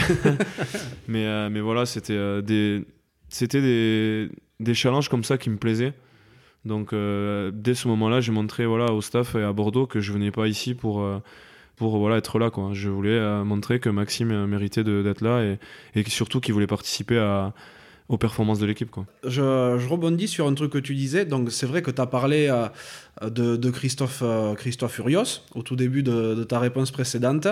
Donc, Christophe arrivait la même saison. Ouais. Et tu me dis que ça faisait 2-3 ans que Laurent Marty te faisait les yeux doux pour signer à l'UBB. Au final, tu arrives avec un coach qui ne t'a pas choisi. Non. Et je signe avec. Euh, à la base, c'était Rory Tig qui signait. Je signais la, semaine où Rory Tig se fait évincer euh, quand il perd à Toulouse. Donc je signais normalement avec euh, un tout autre coach. Et euh, Christophe signait la semaine d'après. quoi. Donc c'est sûr que voilà, quand tu vas dans, dans, un club, tu passes le pas seul, dans un endroit que tu connais pas, ou tu connais pas grand monde bah, tu te dis, euh, avec un coach qui te voulait pas forcément, il va falloir être bon. Quoi. C'est un peu la même approche que j'ai eu avec Serge Blanco, mais j'ai lu un article où il, me disait, où il disait que Christophe, en fait, me voulait pas. Quoi. à la base, euh, ils ont eu un débat avec Laurent. Euh, il me disait qu'il ne me voulait pas forcément au club de Bordeaux, qu'il avait d'autres pistes en demi-mêlée, et que, sauf que j'avais déjà signé. Quoi. Et donc, Laurent, il lui a dit non, fais-moi confiance. voilà. Et c'est vrai que ça m'avait piqué parce que je me disais, ah ouais, il, a pas, il veut pas, il me voulait pas, donc euh, il voulait choisir quelqu'un d'autre. Ben, je lui ai montré que, mhm. que, que voilà, c'est Max qu'il fallait. Donc euh, c'est des petits moments comme ça qui, qui moi, me donnent envie de. J'ai jamais été euh, le meilleur, mais voilà, j'ai toujours envie de montrer que j'ai envie d'exister. Quoi. Et voilà, après, je lui en veux pas du tout, c'est normal. Hein, de faire quand il a eu des mecs, comme on a vu rendez-vous au début de la saison il a eu des mecs de Pro D2 qui n'ont pas forcément fait l'affaire quand, il est, quand ils sont montés. Donc euh, je comprenais, euh, comme je te disais tout à l'heure, euh, la peur des, clubs ou des, des, coachs quand tu viens de Pro D2, surtout quand tu n'as que 2000, 2000 mêlées. donc voilà, je comprenais, donc je n'en voulais pas, mais je voulais lui montrer quand même que c'était un bon choix de choisir Max. T'as pas lâché le bout de gras Non, jamais.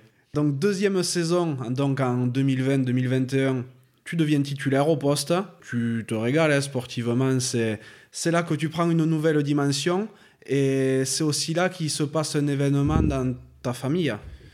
Ouais, ouais exactement. Euh, un événement pas très, euh, pas très heureux, mais voilà, déjà par rapport aux sportifs, euh, le fait d'avoir arrêté cette saison, j'avais énormément de frustration déjà, parce qu'on faisait une saison remarquable. moi, j'avais jamais forcément vécu ça et d'être premier top 14 voilà donc et puis sportivement je venais d'intégrer aussi un stage d'équipe de France voilà juste un remplacement mais c'était c'était un moment, une saison forte pour moi. Donc quand j'étais en confinement à la maison, je me disais, bon, euh, ce, qui, fait, ce, que tu as fait, c'est bien. Maintenant, tu vas être attendu, il faudra répondre présent. Quoi. Et, euh, du coup, euh, quand j'étais venu la saison d'après, il fallait que je sois, je sois bon. Et c'est vrai que j'ai eu ce coup dur. Ben, cet été-là où ça a été compliqué parce que je, je vais pas dire que c'est il y a deux personnes qui m'ont poussé à, à être pro ou à me pousser dans mes premiers matchs, mes premières saisons, c'était mon grand frère, parce qu'il a toujours été là pour moi et que je remercie. Et c'est grâce à lui que j'ai signé à Biarritz, et d'autant plus euh, que j'ai fini professionnel. Et, euh, et, ensuite, mon, cousin Xavier, que j'ai euh, forcément eu du mal à perdre, enfin, à accepter son décès quand il est parti. Et ça a été compliqué pour moi de le gérer parce que parce qu'il était à tous mes matchs, parce qu'il m'envoyait des messages avant tous les matchs. Et c'est quand tu perds quelqu'un de proche comme ça, euh, pour qui, eh ben, qui t'a amené à jouer pro, qui m'a toujours poussé à faire les sacrifices quand des fois j'en avais pas envie parce que pour moi le rugby c'était pas non plus euh, l'objectif premier. Ça a été compliqué pour moi de, le gérer et euh, j'arrivais pas à me battre, j'arrivais pas à m'entraîner, j'arrivais pas à donner le meilleur de moi-même. Et, et, ça, forcément, je l'ai pas raconté à beaucoup de monde. Quoi. Et ça a été compliqué de le gérer. Et, c'est pour ça que quand on m'a pas appelé pour la tournée de novembre, beaucoup ont été surpris, mais moi j'étais pas surpris parce que j'étais pas au niveau. J'allais même voir les coachs pour dire ben, je, veux, je veux pas jouer, quoi. je, je mérite pas de jouer, je suis pas bon. J'avais un Jules Gimbert à côté qui était trop fort, hein, qui montait en, puissance, donc euh, je préférais que ce soit lui. Enfin voilà, il y avait des semaines où c'était compliqué et pas grand monde, le, même au club avec qui j'en parlais, il y avait que mon frère où on a eu. Donc voilà, c'est euh, et c'est à ce moment-là que je me suis mis un coup de pied au, un coup de pied au derrière quand, quand euh, tout le monde me m'en parlait, me disait pourquoi t'as pas joué à, un tournée et tout. Je me suis dit, bon, ben, il a toujours voulu que je porte le maillot, il va falloir que j'aille le chercher. Il a toujours voulu que j'ai des titres, il va falloir que j'aille le chercher. Et en fait, c'est lui qui m'a redonné euh, un peu goût au rugby. J'avais plus envie de jouer au rugby. Et, ce moment-là, ça a été vraiment compliqué. Mais à la fois, c'est l'élément déclencheur qui a fait que c'est terrible, mais qui a fait que j'avais envie de, faire ce que je suis en train de faire depuis un an et demi. Donc, euh, Ouais, ça a été compliqué à gérer, euh, sachant qu'avec mon frère, on est très proche de lui, on était un peu le trio. Et euh, c'est très dur de, de, vivre sans ça, mais c'est des choses qui arrivent dans, tout, dans, tout ce que, dans tous les joueurs. Euh, beaucoup de, de mecs ont eu des, des, histoires comme ça, mais lui, c'était pas le moment de, que ça arrive. Quoi. Oui, parce qu'effectivement, donc, pour expliquer un petit peu, c'est en tout début de saison. Ouais, tu euh, as perdu ton, ton cousin soudainement. Quoi. Ouais, c'est ça. C'était l'été. On était en préparation et c'est vrai qu'on on on compte clairement un match amical. Et euh, je l'ai su la veille. Et, et voilà, j'ai. Je me suis effondré un peu pendant le match. Quoi. Et les mecs ont dit Mais qu'est-ce que t'as? Et en fait, c'est là où, où je me suis dit que le rugby, en fait, il avait pas sa place dans dans ce que je vivais quoi. Et euh, je m'étais dit pourquoi je suis venu là? Euh, parce que au début c'est toujours pareil. Je voulais euh, un peu voilà lui rendre hommage et tout ça. Mais en fait le rugby à ce moment-là n'avait pas de place. Et, et c'est là où les mecs ont été très bons et moi quoi. Ils ont été très forts où ils ont ils m'ont aidé mais j'ai eu franchement un mois et demi compliqué quoi. Parce que c'est un tout début de saison et en fait je me battais pas pour pour être moi quoi. Je j'étais là pour aider l'équipe mais mais je faisais le minimum mais c'était pas c'était pas forcément l'image que je voulais donner. J'ai eu un moment compliqué. Mais euh, mais voilà après euh, le fait d'avoir mon frère à côté aussi euh, je me suis mis un coup de pied au derrière quoi. Je me suis dit et en fait l'arrivée aussi de mon cousin à, Bordeaux qui vit avec moi m'a fait énormément de bien quoi. Et, et ça m'a fait énormément de bien parce que c'est je me sentais seul euh, je suis pas quelqu'un qui parle beaucoup de tout ça et euh, c'est vrai que ce moment-là quand mon cousin est arrivé on a eu, on a eu le même, la même tristesse donc euh, le fait de parler avec quelqu'un qui savait parce que par message avec mon frère, c'est toujours compliqué. Quoi. Ouais, bien sûr. donc voilà, je suis parti de ce moment-là et à, partir de ce moment-là, c'était, parti. Quoi. C'était, je voulais plus être le même Max. Mhm. Je voulais plus me laisser aller et je suis parti. Et ça, c'est ce qui avait été l'élément déclencheur. Et, aujourd'hui, voilà, ce que je suis, c'est grâce à lui. Quoi. C'est dingue parce que quand on sait cet événement, on voit vraiment le avant-après, final. Sportivement, hein, j'entends, bien entendu. avant, ben, tu étais un, très bon joueur, hein, vu que tu avais déjà la carrière que tu as, que as faite. Tu étais convoqué avec l'équipe de France sur un stage euh, vite fait, mais après, tu exploses complètement. Ouais, ouais, c'est euh, vrai qu'on peut voir en avant-après. Comme je te dis, c'est terrible de, de, prendre cet exemple-là, comme, euh, mais c'est des, des moments de vie qui euh, comme, euh, comme tout le monde dans, dans, dans, sa vie. Hein. Voilà, il n'y a pas qu'au rugby que ça se passe, mais euh, c'est des moments de vie qui te font, qui te font ben, mettre des coups de pied au derrière. Et voilà, à ce moment-là, je suis parti en mission, quoi, à partir de ce moment-là. Et c'est vrai que quand je suis comme ça, je ne vais pas dire que je suis inarrêtable, mais en gros, il n'y a, a, rien qui peut me toucher. Quoi, et, c'est ça qui me rend la force. Dès que je suis pas bien, dès que j'ai toujours des, petits, des petites pensées, des petits regards et euh, voilà, c'est des petits, des petits trucs comme ça qui me font avancer. Et depuis un an et demi, euh, je me suis dit, je laisserai plus rien passer. Quoi. Je laisserai plus rien passer. Et le nouveau Max a changé. Et, et c'est là que j'ai pris toute euh, l'ampleur aussi de, de ce que je pouvais être comme personne. Quoi. Et même en tant que joueur, voilà, je, je, me suis dit, bon, Max, maintenant, t'es plus le mec timide. Et c'est vrai que depuis, depuis ce jour-là, je suis en mission. Quoi, et, j'essaie de la, de la mener à bien. Quoi. Bah, tu l'amènes tellement à bien que L'année 2020-2021, euh, ben vous, vu que la, la, saison précédente a été tronquée, vous faites une finale de Challenge Cup, une demi-finale de Challenge Cup, que vous perdez contre Bristol. Je parle de Bristol parce qu'on en reparlera juste après. vous faites une demi-finale de H Cup parce que la même saison, donc il y a la, il y a la Coupe d'Europe qui reprend et là vous étiez qualifié pour la H Cup. Vous faites une demi-finale en ayant vaincu Bristol en quart de finale qui vous avait battu en demi de challenge en début de saison. Enfin voilà, c'est un peu alambiqué, mais c'est comme ça. Et vous faites une demi-finale de top 14 aussi. De ton côté, euh, sportivement, à ce moment-là, tu commences à toucher vraiment le très haut niveau. quoi. Ben ouais, comme tu dis, je suis venu en top 14 pour vivre ça quoi. Bordeaux l'avait jamais vécu, on, nous enlève cette première saison qui est remarquable. Euh, du coup, on revit, on, a l'impression d'être le chat noir quoi. Et en fait, d'avoir ce début de saison compliqué euh, parce que au-delà de moi personnellement, le, l'équipe a eu du, un début de saison compliqué où on enchaînait les défaites, notamment quatre défaites d'affilée où, où on s'est déplacé quatre fois d'affilée à La Rochelle, Lyon et compagnie. Donc on a eu et en fait on a eu euh, Christophe qui nous a remis dans le droit chemin et, qui a été euh, voilà humainement énorme avec le groupe. Et, euh, ça a coïncidé avec voilà mon retour en forme aussi.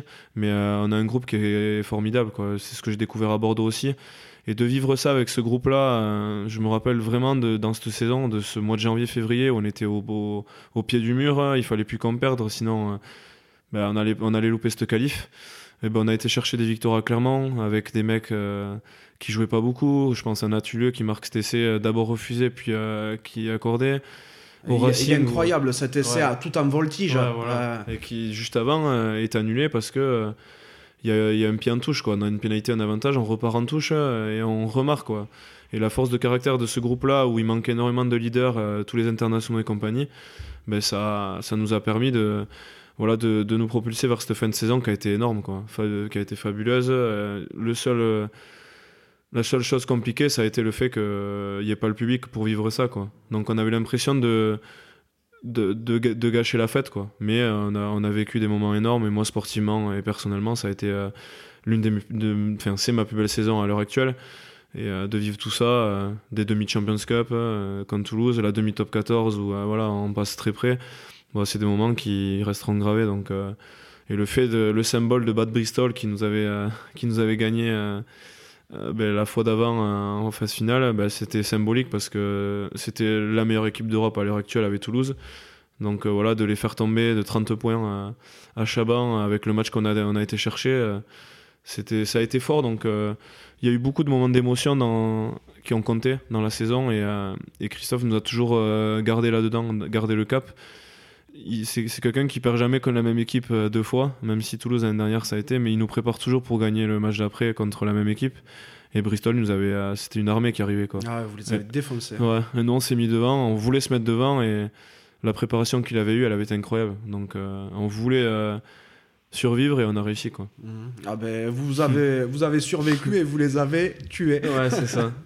et euh, cette saison-là d'ailleurs, tu commences à prendre un peu tes quartiers avec le groupe France parce que tu es, euh, appelé à, à, différents rassemblements, mais t'as pas encore ta première sélection. Non, c'est ça, voilà, j'ai intégré le l'équipe de France euh, et le groupe France, notamment parce qu'il y avait pas mal de blessures au poste, pas mal de pépins. On a eu un peu une période Covid aussi avec l'équipe de France, donc beaucoup de mecs rentrent à la maison, donc moi je suis allé. Bon, les matchs annulés, mais, c'est vrai que jamais je participais parce que voilà, le message était clair aussi, c'est que les, les, titulaires au poste y étaient déjà et moi je venais déjà en suppléant, c'était plus pour, là, pour pour faire partenaire aussi parce que euh, c'était compliqué en trois jours de, de, piquer la place, euh, sachant qu'eux étaient là depuis 4-5 euh, semaines. Donc voilà, j'essayais d'aider l'équipe et de faire travailler l'équipe, mais je savais très bien que de jouer allait être compliqué. Quoi. Mais après, le message que me faisait passer le staff, c'est qu'en club, il faut être bon. Quoi. Il faut être bon quand tu rentres, il faut être bon quand tu joues, il faut être bon quand tu es remplaçant aussi. Ils, apportent énormément d'importance à ça. Donc voilà, essayé de, de faire euh, mes matchs et c'est vrai que de participer à des quarts de finale de Coupe d'Europe, être bon, des, demi-finales Champions Cup, des demi-finales top 14 où tu es performant, ça te fait gagner des points petit à petit. Et voilà, ça te fait espérer peut-être un jour euh, ben, avoir ce, premier maillot en bleu. Quoi. S'ensuit le début de saison 2021-2022. Euh, où là tu continues vraiment sur ta lancée hein, et tu es convoqué avec le 15 de France sur la tournée de novembre là, c'est un vrai, vrai tournant pour toi dans ta carrière. Ouais, bien sûr. Euh, je, dirais même que le tournant, il a été après la demi-top 14 et, euh, ce refus pour moi d'aller faire la tournée en Australie parce que j'étais appelé, mais je pouvais pas continuer comme comme je faisais parce que j'avais une blessure. ah oui. J'avais une blessure aux adducteurs que je traînais depuis deux mois, mais que je voulais pas. J'avais j'avais l'opportunité de jouer. En fait, je pouvais jouer. Euh, pendant, quand j'étais à Bordeaux, j'étais quand même assez ménagé, mais je pouvais jouer les matchs. C'était juste que voilà, ça me faisait mal. C'était toujours chiant une pubalgie à gérer. Mais euh, la demi-finale, je pouvais plus donner. Euh, s'il y avait une finale à jouer, j'aurais pu m'accrocher, mais je pouvais pas donner 6 semaines ou 5 semaines à, un groupe France à 100% des matchs à niveau international, surtout pour mes premiers matchs, sur lesquels j'allais être jugé. Donc, voilà, j'ai décidé de refuser qui a été très compliqué pour moi, parce que c'était le rêve qui allait peut-être devenir réalité. Et au final, bah, j'ai dû refuser. Voilà, ça n'a pas été un choix facile, mais c'est un choix que j'ai dessus décidé après Lille parce que j'avais, euh, je pouvais pas aller à une équipe de France comme ça. je préférais laisser la place à un mec qui allait être à 100%. Et là, le staff te rassure en te disant que la prochaine fois, ils t'appelleront bah, Je me suis écroulé un petit peu, euh, voilà, parce que j'avais la déception de Toulouse, euh, la saison qui se finissait, donc j'étais déçu de ne pas aller en équipe de France, donc j'ai un peu, je me suis un peu écroulé au téléphone, mais euh, c'est quelque chose qui représentait, comme je te dis, j'étais en mission et voilà que je m'étais promis d'aller chercher parce que parce que je m'étais j'avais promis à quelqu'un d'aller le chercher et donc euh, de, de, le louper là, ça a été compliqué. Et le staff m'avait dit voilà remets-toi de la blessure et il me disait tu sais nous on marche au mérite donc euh, si tu fais un bon début de saison t'as deux mois pour venir chercher ta, ta tournée en automne et en fait c'est une phrase qui m'a qui m'a galvanisé quoi parce que je me suis dit ce cette date-là, il va falloir que j'aille la chercher. Quoi. Et euh, je donnerai tout pour, pour aller la chercher. Donc, euh, le premier temps, c'était de me faire opérer, de récupérer comme je pouvais, et surtout voilà, de, de faire un très bon début de saison à Bordeaux pour, euh, pour espérer revenir déjà en forme et être bon pour espérer, au, niveau, au moment de la liste, être, être en pole position. Quoi. Et c'est ce qui s'est passé. Quoi. C'est ce qui s'est passé. Et donc là, tu pars sur une tournée de trois matchs avec l'équipe de France, donc contre l'Argentine, la Géorgie et les All Blacks. Contre l'Argentine, tu es déjà sur la feuille de match, mais tu rentres pas. Non, mais c'est un moment, euh, je vais pas dire le, plus important, de, le plus beau de la tournée, parce que les All Blacks, ça reste euh, vraiment euh, un, moment fort, mais ça, ça reste franchement le, un des moments les plus importants de ma tournée, parce que beaucoup ont été déçus pour moi parce que je n'étais pas rentré et, et en ont voulu un an voulu et tout ça, mais moi j'étais le plus heureux d'être là. Quoi. Pour moi, c'était un rêve de gamin de, rentrer au Stade de France euh, en tant que joueur. Euh, voilà, devant 50 000 personnes, euh, stade plein contre l'Argentine, porter le maillot bleu, la Marseillaise, tout le cérémonial. Quoi. C'était, moi, pour moi, j'étais le plus heureux. Donc à la fin du match, beaucoup m'ont vu avec le sourire dans les vestiaires et, étaient déçus pour moi parce que j'étais le seul à pas être rentré, mais moi j'étais le plus heureux. Quoi. et c'est ce que j'ai fait retranscrire au, staff. Quoi. Moi je suis pas là pour en vouloir à qui que ce soit. S'il y a des choix à faire, comme je leur disais, c'est, c'est que c'est les, bons choix à faire. Là, on gagnait de 6 points. Hein, Toto euh, est au sommet de son art. Euh, voilà, de sortir euh, Toto à ce moment-là, qui était le, joueur de, l'équipe. je savais très bien que c'était pas un cadeau pour moi de me faire entrer. C'était compliqué à gérer quoi donc euh, je, comprenais le, fait donc euh, mais je leur ai dit par contre je vais venir chercher euh, ma première à Bordeaux contre la Géorgie devant ma famille et ils m'ont dit ben c'est c'est à toi de venir la chercher. voilà, c'est ce qui s'est passé. Quoi. Ouais, et c'est rigolo que tu dises ça parce que pour la petite anecdote, je vais, je vais révéler un échange qu'on avait eu sur, les, sur les réseaux sociaux tous les deux vers août-septembre, je crois, je t'avais écrit et on, on avait déjà convenu de se voir pour le, pour le podcast. Et tu m'as dit, bah, écoute, passe quand tu veux. Je t'ai dit, je passerai après novembre parce que je suis sûr que tu seras à la tournée et que tu honoreras ta première sélection à Bordeaux contre la Géorgie. Je viens après, comme ça on aura des choses à se dire. Ouais, mais euh, franchement, quand je repense, je t'en remercie parce que sur le coup, j'y pensais. Mais, euh, mais c'est toujours pareil. Euh, je, moi, tant que je le vis pas, je, je peux pas te dire, ouais, je le ferai, quoi. Donc, euh, c'est vrai que pour l'anecdote, c'est énorme, quoi, parce que c'est ce qui s'est passé exactement. Donc, je pense que tu es un peu visionnaire, quand même. Ouais, mais c'est ça. après, j'ai, j'ai engagé pas mal de, de chamans, de ah marabouts, tout ça. Il y, en a, y, en a, y en a partout et c'est comme ça. Tu dois avoir des ficelles aussi dans la fédé et tout, parce que c'est pas possible. non, non, et, sinon, plus, plus sérieusement, cette première sélection, comment ça se passe pour toi? Cette première vraie sélection Ouais, ça a été un, un, moment énorme, un moment fort. En plus de ça, c'est euh, c'est euh, à Bordeaux, quoi. À Bordeaux, où euh, je vis depuis trois ans un rêve, quoi. Moi, je me régale ici. la ville de Bordeaux, le club de Bordeaux, les joueurs m'ont énormément donné. Et je vis voilà, mes plus beaux moments en tant que joueur ici, quoi. Et de le faire ici, devant le public, de, je veux dire mon public, parce que ça fait que trois ans, mais mais quand je vois les remerciements que j'ai quand, euh, voilà, quand je joue des matchs à Bordeaux et tout, c'est euh, de le vivre ici. Euh, à Bordeaux, c'était quelque chose de fort pour moi, devant toute ma famille qui était venue. voilà, pour eux, c'était comme je te disais quand en préambule, c'est que ça, c'était des choses que les autres vivaient, que nos copains vivaient, par exemple Charles. Mais nous, nous on ne pouvait pas vivre un maillot d'équipe de France. donc à chaque fois que j'étais appelé, à chaque fois que, que voilà, j'ai pu intégrer l'équipe de France, mes parents étaient les plus heureux. Et là, le fait de leur dire le jeudi, bon, ben maintenant, je vais, euh, je vais porter le maillot bleu à Bordeaux. Euh, enfin, euh, voilà, tu sais, j'ai eu des, des, petites larmes au téléphone. Même mon père, qui dit jamais grand chose, était très fier et a été un peu choqué, quoi. Donc, donc voilà, ils ont tous pris les billets, ils sont tous venus et, l'accueil que j'ai eu à Bordeaux a été incroyable, quoi. Mhm. donc, ouais, ça a été un moment, franchement, les, les, les, hymnes devant mes parents qui étaient à 20 mètres devant moi.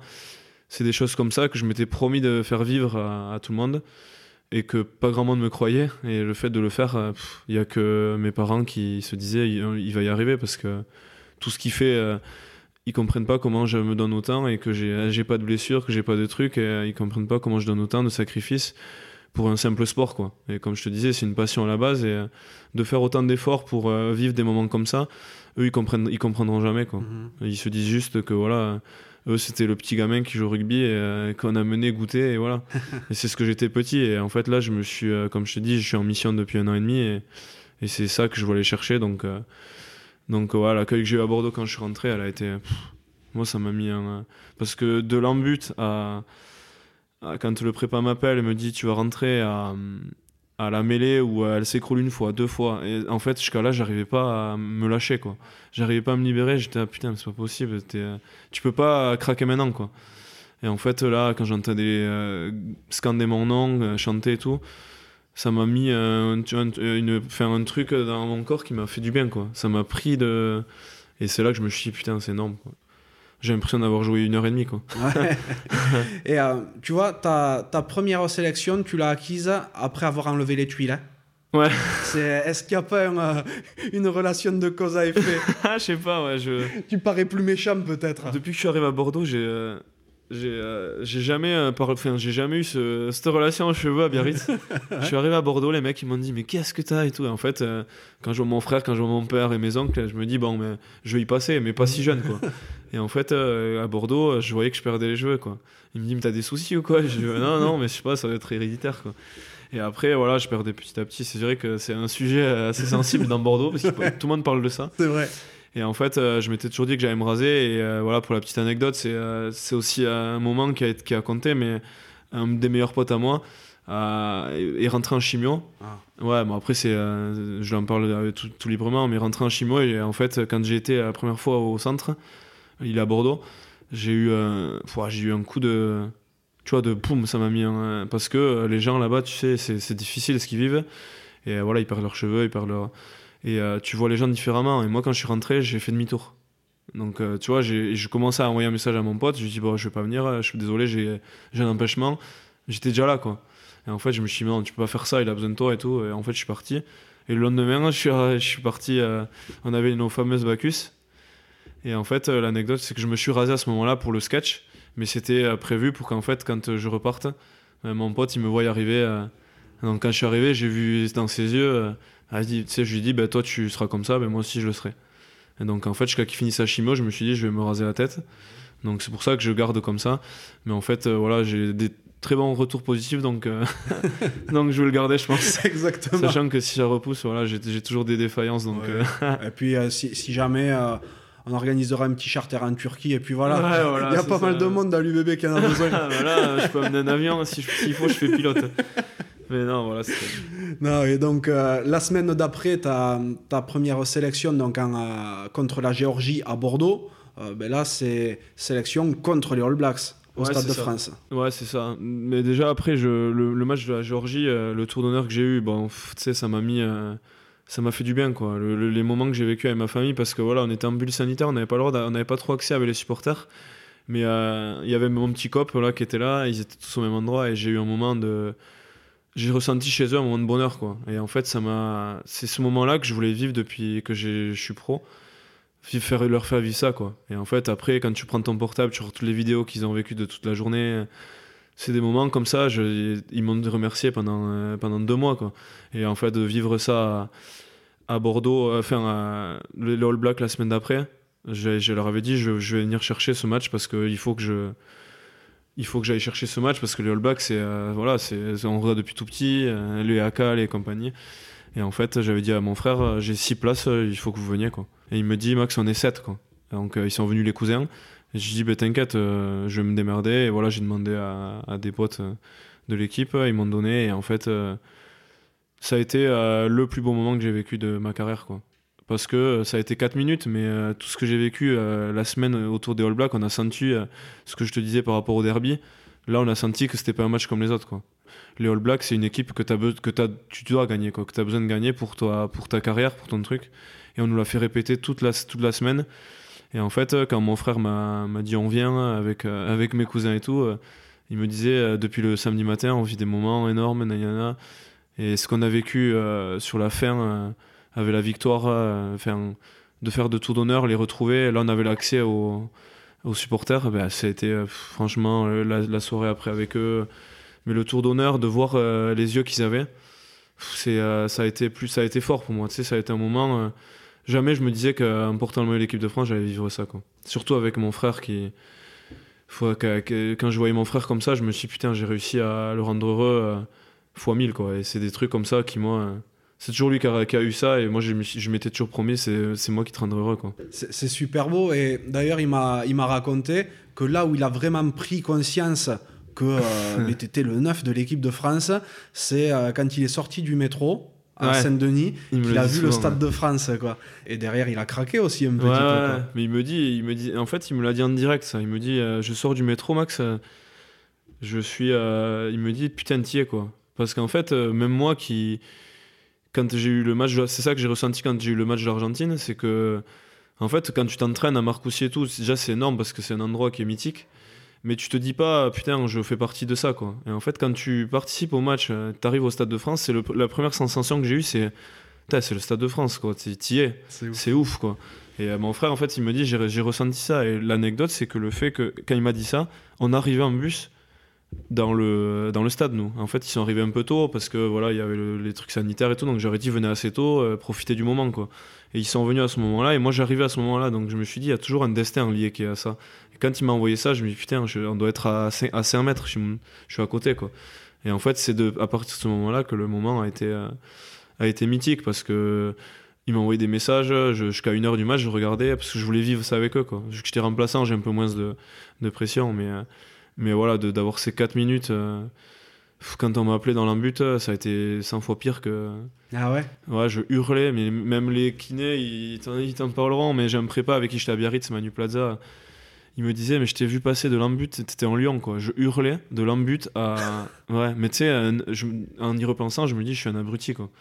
Parce que je gueulais, j'étais putain, j'étais heureux, quoi, de tu, ça. Tu vivais ton truc, voilà. J'avais 4 minutes pour moi, quoi. Et en fait. Euh, je disais à William, Servat et tout, je, vous me rendez mais le plus heureux. Enfin, c'est un joueur avant de rentrer, il dit pas ça quand les blague. Du coup, c'est un peu un moment qui, qui a marqué, mais j'étais, j'étais pas moi-même ce moment-là. Et en fait, les 4 minutes, quand on a cette pénalité de la gagne, je cherchais mon frère, j'arrivais pas à le trouver. J'avais mes cousines, mais j'avais pas mon frère et tout. Et euh, je le cherchais, mais euh, en fait, je hurlais. Je, savais qu'il me voyait, moi. Donc, tu sais, je disais, putain je passais, j'allais loin dans le stade, enfin à 50, dans les 50 mètres et tout, et je gueulais quoi. les bras en l'air et je regardais. J'avais toujours mes yeux en l'air quoi. Et en fait, mon frère il me dit, j'ai ressenti ça avec toi quoi. Quand on a fait le tour d'honneur, il me dit, j'ai vu que tu me cherchais, euh, mais je gueulais, je pense, de, de, l'embut à truc, je gueulais, j'essayais de le chercher, j'arrivais pas. Ouais. Et donc c'est des moments euh, qui m'ont marqué, qui vont me marquer. Et quand euh, je retrace un peu mes matchs, je me dis, celui-là, je me dis toujours, putain, j'ai vécu ça avec mon frère quoi. Et ça, c'est quand je sais le le moment quand il a craqué devant moi, euh, on est resté, je pense, 10 euh, minutes, les euh, bras dans les bras, quoi. C'est des moments qui. Et Shimon, il montre jamais ça. Et c'est des moments qui m'a marqué parce que c'est quelqu'un qui, qui, depuis tout petit, a tout fait pour moi, quoi. Et il fait encore tout pour moi. Et j'ai une énorme pensée pour lui parce que à ce moment-là, j'étais. je lui ai dit, je t'avais promis que j'allais le chercher. On s'était promis pour, pour Xavier qu'on allait le chercher. Et aujourd'hui, je l'ai, quoi. Je lui dis, c'est pas fini, mais aujourd'hui, profite, quoi. Je lui dis, il faut que tu tu te rends compte que ce qu'on a fait, c'est beau, quoi. Parce que je dis pas jeu avec mon frère, c'est on, quoi. Mhm. Ça a été un moment vraiment, vraiment, vraiment énorme. Il me manquait mes parents à ce moment-là. Et puis mes parents, c'est toujours compliqué de les déplacer. Euh, parce que voilà, c'est des, des, périples quand même quand on vient de SMP. Et là, en fait, ils étaient venus à Bordeaux et, euh, et c'était déjà beau. Et euh, donc là, pour l'équipe de France, ils ont laissé mes cousins venir moi-même, enfin eux-mêmes. Et donc j'aurais aimé qu'il y ait mes parents qui soient là, mais euh, j'ai tellement pensé à eux à ce moment-là que mhm. j'avais vécu déjà ça. Et le fait de. J'ai été égoïste, mais j'ai vécu ça avec mon frère. Quoi. Il était pas là à Bordeaux, il jouait. Et il était à Castres à ce moment-là, donc euh, je me suis dit, ben, c'est beau de le vivre avec lui. Quoi. C'était magnifique, franchement. C'était, c'est le plus beau moment et je suis très heureux de l'avoir vécu avec lui parce que ça reste Shimoun. Quoi. Bon, avec euh, ce qu'on vient de se dire, je vais pas te faire l'affront de te demander si ton objectif est de participer à la, à la Coupe du Monde en France. À ce moment-là, tu auras juste 30 ans. Mais euh, niveau club, est-ce que tu te fixes des échéances un petit peu? Tu sais jusqu'à quand tu voudrais jouer ou tu te fixes rien du tout? Euh, Franchement, je sais pas. Je sais que j'ai pas envie de, de, pousser trop loin le rugby ou de pas faire l'année de trop. Parce qu'il y a une vie à côté et que, comme je te disais, le rugby n'est pas forcément pour moi, c'était pas forcément pour moi l'objectif premier. Maintenant, ce qu'on vit, c'est fantastique. Donc, euh, moi, je vais pousser, euh, je vais pousser où je peux le plus. Mais là, j'ai signé jusqu'en 2024, donc j'aurai 31 ans avec Bordeaux. Euh, voilà, il faut déjà être performant pour essayer de, de perdurer avec Bordeaux et pourquoi pas voilà, avoir un contrat de plus derrière. Mais ça, après, c'est à voir aussi s'il n'y a pas de grosses blessures, voilà, les circonstances aussi. Et après, voilà, à la, à la, fin de ce contrat-là, à 31 ans, j'aimerais avoir un contrat voilà, de 2 ou 3 ans et après arrêter quoi. J'aimerais voilà dans, dans les 33 34 ans essayer de partir de du rugby parce que ce que je ce que j'aurais vécu euh, aura été parfait. Je voudrais pas faire l'année de trop parce que le rugby quand même devient devient assez dense et assez euh, compliqué, c'est beaucoup de sacrifices. Et euh, je sais que moi je j'aurais pas forcément trop non plus la volonté de pousser trop loin. donc voilà, je, je pense me fixer jusqu'à 33 ans euh, et, voilà, après ensuite voir si, euh, ce qui se passe, si euh, j'ai besoin d'années de, de, plus ou autre. mais déjà, arriver à 31 ans serait beau. Ouais. Tu as commencé à préparer la reconversion? Ben, J'ai eu quand même le rugby, je vais pas dire assez tard, mais, mais comme je te disais, j'ai pas eu beaucoup de filiales jeunes avec l'équipe de France ou Paul et tout ça, donc j'ai été plongé dans les études grâce à mes parents. Donc j'ai fait un, bac, un bac ST Génie Civil à Canto, suivi d'un BTS Travaux Publics. Euh, et à la suite du BTS République, j'ai signé, enfin, j'ai, signé à Biarritz en gros. J'ai fait une licence de création et reprise d'entreprise que Kanto en fait mettait en place depuis un an. Donc j'ai essayé de la faire à l'aide, grâce à l'aide de Biarritz. Et ensuite, ben, je faisais en gros l'entraînement les matins. parce que c'était alternance, donc on faisait six mois d'école et six mois d'entreprise. donc je faisais, quand j'étais à l'école, bon, j'étais à l'école et entraînement. Et ensuite, je faisais l'entraînement le matin parce qu'on s'entraînait journée continue à Biarritz. Et ensuite, j'allais à l'entreprise à la Lyonnaise des Eaux à l'époque, tous les après-midi. Quoi. Donc j'ai fait ça pendant six mois. Et ensuite, j'ai signé pro. Et à ce moment-là, quand j'ai signé pro, en fait, j'ai voulu continuer. Donc j'ai été chez ECRD, euh, l'entreprise de travaux publics, euh, qui est une filiale de, Durutier, voilà, une entreprise connue euh, de travaux publics au Pays Basque, Sobamat. Et en fait, voilà, j'ai fait pareil, une formation dans la 3D, AutoCAD, parce qu'on se sert beaucoup d'AutoCAD voilà, pour les chefs de chantier, conducteurs travaux. Et donc après, j'ai fait, j'ai fait six mois dans l'entreprise. Euh, voilà où j'alternais euh, le professionnel rugby et ça. Et en fait, après, j'ai décidé d'arrêter parce que c'est trop contraignant, euh, surtout quand tu fais 30 matchs par saison. ça a été dur, mais voilà, j'ai gardé des contacts avec ça. J'aimerais finir dans ça. Voilà, mon père est dedans. Après, je me fais un peu la porte à, autre chose. finir dans ça, je sais pas exactement quoi, parce que j'ai des, je peux, en fait, avec mes études, être chef de chantier, conducteur de travaux, créer mon entreprise, reprendre quelque chose. Donc voilà, peut-être dans ça. Mais après, il y a plusieurs domaines dans les travaux publics, l'assainissement, que j'aime énormément. Euh, voilà, la VRD, c'est un peu moins mon. euh, voilà, les autoroutes et compagnie, c'est un peu moins mon truc, mais voilà, tout ce qui est assainissement, euh, création de lotissement et tout ça.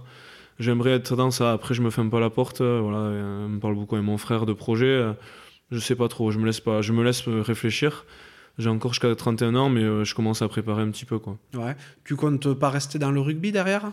Euh, non, pas forcément. C'est pas quelque chose que c'est pas quelque chose que j'ai envie. Euh, voilà, d'être entraîneur et tout, c'est pas quelque chose forcément que j'ai en moi. Euh, même si voilà, je j'admire un peu ceux qui font ça, mais c'est pas une fois que le rugby sera fini, j'aurai envie d'avoir ma vie, quoi, d'avoir entre guillemets mes week-ends, de profiter avec ma famille, mes copains.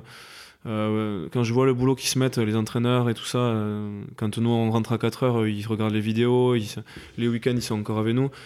Euh, voilà, c'est une passion qu'ils ont. Moi, j'ai pas cela. voilà, non pas que je la néglige, mais c'est que j'ai envie de. Une fois le rugby passé, moi, ça sera fini, quoi. Ça a été une passion, mais après derrière, je regarderai les matchs, j'irai voir les copains et tout, mais mais c'est pas quelque chose dans lequel le seul truc sportif que je peux me mettre, c'est pourquoi pas rentrer dans un truc de formation en gros, euh, d'avoir un peu ta, cellule de, recrutement dans les clubs autour, euh, je trouve que ça manque un peu en ce moment entre Biarritz et Bayonne.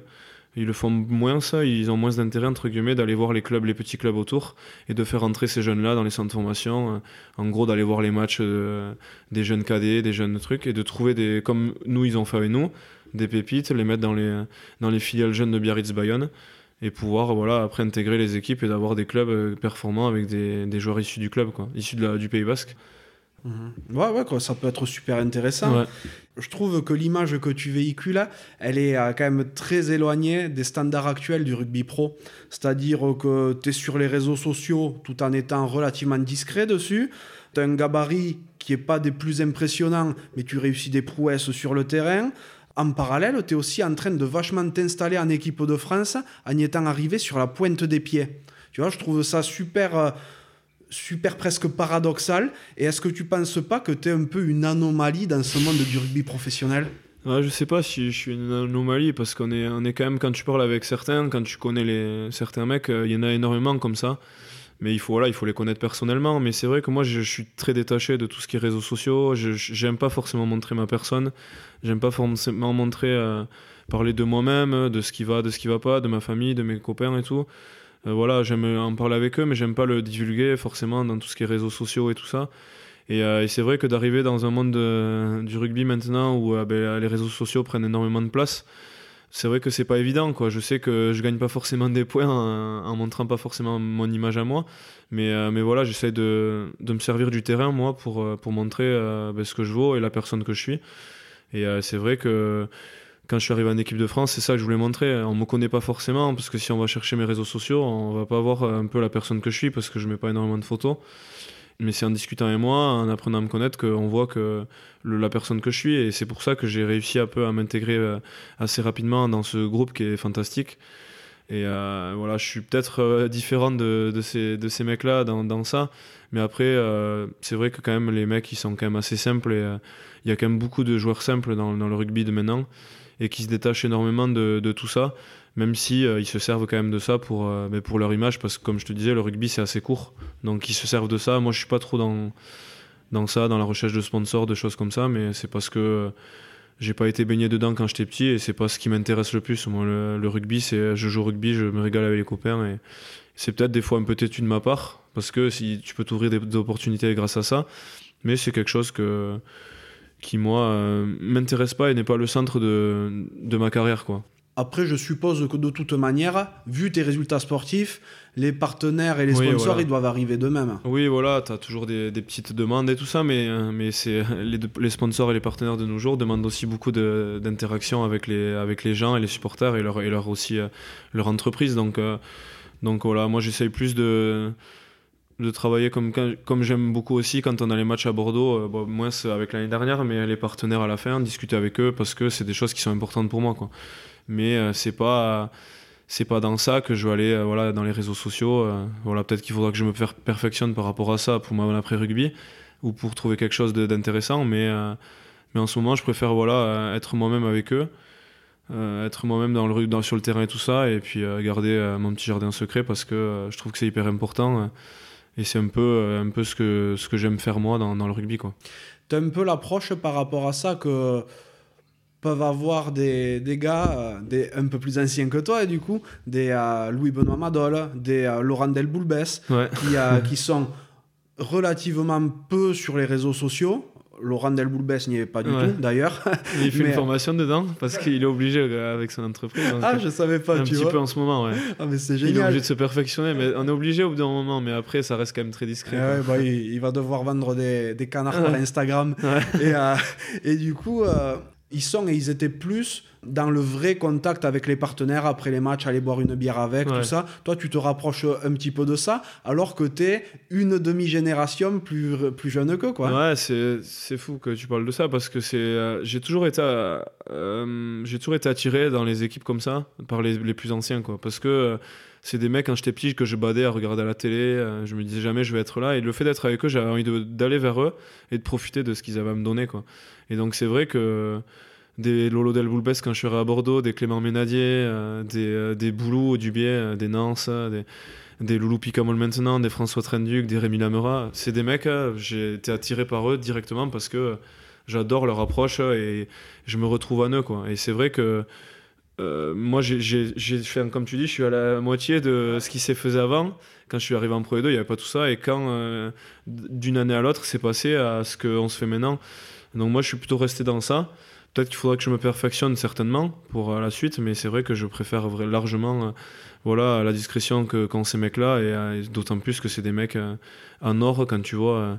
moi, Loulou Picamol, par exemple, c'est quelqu'un qui, quand je regarde à la télé, quand tu regardes sur le terrain, c'est pas quelqu'un forcément que fait que tu admires ce mec-là, mais t'es pas quelqu'un vers qui peut-être tu vas te truc parce qu'il a 80 sélections et qu'il va arriver à Bordeaux, il va se dire mais je vais pas parler à un Max Lucu quoi. Et en fait c'est le premier mec qui est venu me voir et, avec qui j'ai eu une relation directement liée. Euh, c'est des choses comme ça qui et en fait je vois le mec que c'est quoi. C'est encore un gosse à 35 ans. Enfin tu c'est des trucs bêtes mais c'est pas quand moi je, lui parlais au début j'étais un peu gêné quoi. Et en fait lui il est adorable et c'est des choses comme ça à, à cause des réseaux bah, tu te dis. Et en fait, c'est pour ça que ces anciens-là, en fait, ils me, ils me rappellent ce que c'est le vrai rugby et c'est ça que j'aime chez, chez eux, quoi. Et chez moi, j'aime garder ça, quoi. ouais, mais c'est génial, tu fais un peu tout sur la pointe des pieds, tu vois. Ouais. T'as Picamol qui est arrivé dans le vestiaire, t'osais pas aller le voir, comme euh, t'as été le plus heureux du monde quand les entraîneurs t'ont fait rentrer. Ouais, c'est ça, c'est des petits trucs, voilà, qui, pour moi, que je découvre petit à petit alors que j'ai 29 ans, quoi. Je prends tout ce qu'on me donne, mais c'est vrai que c'est des petits trucs comme ça qui qui moi me disait depuis tout petit je me dis ça va ça arrive aux autres quoi, et pas et pas à moi donc euh, donc je suis très heureux de le vivre et je le fais partager à, à tous mes proches quoi. Trop bien. Qu'est-ce que tu aimes faire dans la vie à côté de tout ça? Bah, ce que je te disais tout à l'heure même si je suis très nul le golf. Mais euh, c'est plus voilà un moment où quand on a des jours off ou des vacances euh, j'aime beaucoup voilà aller, aller, passer du temps au golf parce qu'on rigole énormément. On a un groupe c'est plus on se prend pas au sérieux donc c'est top. Ça fait passer à autre chose penser à autre chose Ensuite, voilà, un peu, je vais reprendre un peu ce que disait Boule pendant, pendant son, podcast aussi, c'est qu'on a un groupe qui, tous les semaines, va, le dining group qui va manger dehors. Donc, on a un groupe avec certains où on aime bien voilà, aller bouger, découvrir des restos, découvrir la ville. Moi, j'ai toujours été dans un petit village, donc découvrir des grandes villes, vivre avec du monde comme ça, c'est toujours top. Et de le faire avec des, des copains, avoir ce petit moment-là, c'est top. Donc, donc euh, j'aime bien faire ça, j'aime bien passer du temps en dehors aussi. Euh. Moi, une fois que le match de rugby est fini, euh, voilà, c'est je passe à autre chose. Voilà, je, suis déçu, je suis pas déçu, j'ai été bon, pas bon. voilà, je, je, je, sais faire mon autocritique. je me sers aussi des coachs pour ça. Mais passer la, douche, moi, c'est gagné ou perdu, c'est fini. Quoi. Je passe à autre chose et, et je me régale. Et c'est ça que j'ai trouvé à Bordeaux. Quoi.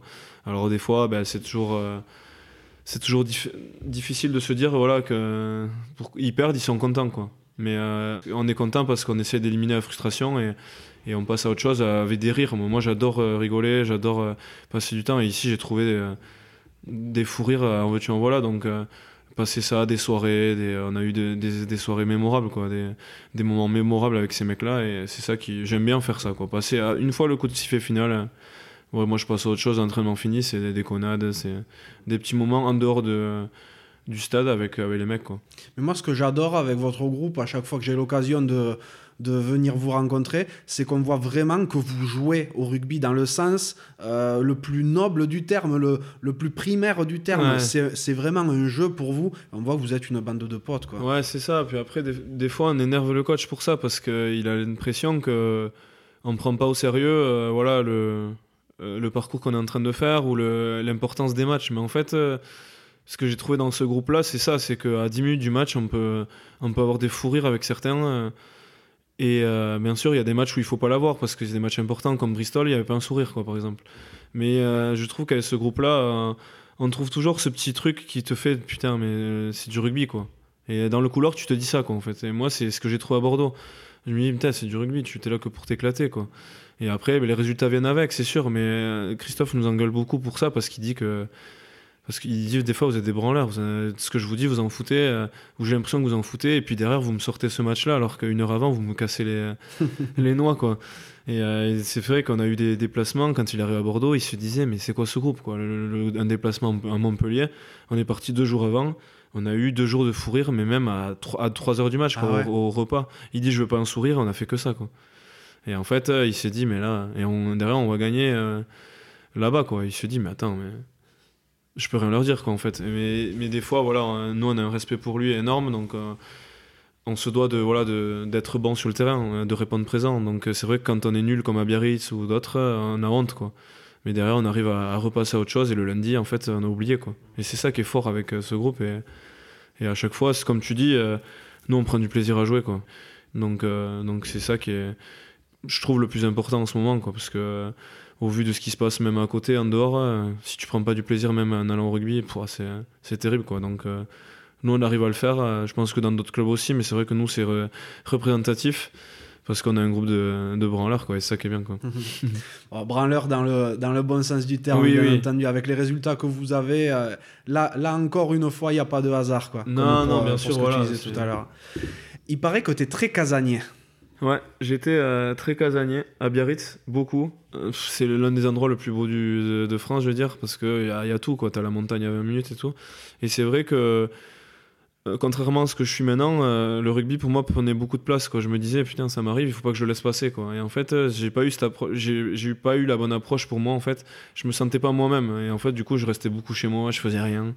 Alors que j'ai tous mes potes qui sont là, donc je restais tout le temps à la maison, je dors j'aime beaucoup dormir, donc je dormais énormément. Euh. Et dès qu'on me proposait une bière, je bougeais pas beaucoup. Quoi. Et en fait, euh, c'est euh, arrivé à Bordeaux, ou même les dernières saisons à Biarritz, où on a eu un groupe formidable. Et en fait, c'est là que j'ai découvert un peu les joies de, de, faire des choses en dehors du rugby. Quoi. Avant, j'avais que le rugby, c'était que ça, c'était mon objectif quand j'ai commencé à être pro. Et en fait, je j'étais pas moi-même. quoi. Et depuis que voilà, j'ai découvert ce groupe, et notamment Gonzalo Quesada et tout ça, j'ai vu la valeur de l'humain en, fait.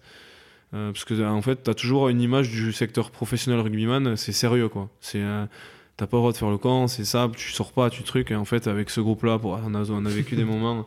Et en fait, depuis ce moment-là, je suis quand même moins casanier que, qu'avant et je sors énormément. Enfin, depuis que je suis à Bordeaux, je découvre beaucoup de choses. Je vais boire des, cafés, découvrir énormément de restaurants. Euh, On est souvent avec euh, Alex Roumat ou autre euh, en train de bouger, euh, Boulou, Nance, euh, pour boire des cafés. Donc c'est sûr que voilà, depuis que j'ai eu cette valeur de l'humain dans le rugby, ben, ça, ça m'a permis d'être. Mais je l'étais énormément à casanier. Je bougeais pas de chez moi. Ouais. Il paraît aussi que, que tu as une, une petite tare inavouée. C'est que tu es un grand supporter de foot ouais. et d'un club en particulier. Ouais. Ouais, euh, je remercie les parents de m'avoir fait vivre ce moment-là. Euh, c'était d'ailleurs il y a. euh, quand j'avais 9 ans, 10 ans, je crois, je sais plus trop exactement. On était partis en vacances à Cassis avec mes parents. Et moi, je suis pas trop forcément le foot. Mon frère, oui, un petit peu, mais moi, j'avais pas le droit de regarder les matchs parce que je devais aller au Lito. Enfin voilà. Et on n'avait pas trop Canal à l'époque. Donc mes parents prenaient pas trop l'abonnement parce qu'on suivait pas le rugby forcément. Et en fait, ils nous avaient amenés au match, quoi. Et je suis arrivé au vélodrome à 10 ans 60 000 personnes, des fous, quoi. Et en fait, j'avais, je m'étais vraiment dit, mais c'est des fous ici, mais j'avais adoré. Je pense que j'ai pas raté une minute du match. Ah ouais. J'ai regardé les virages. Et en fait, depuis ce jour-là, ça m'a marqué.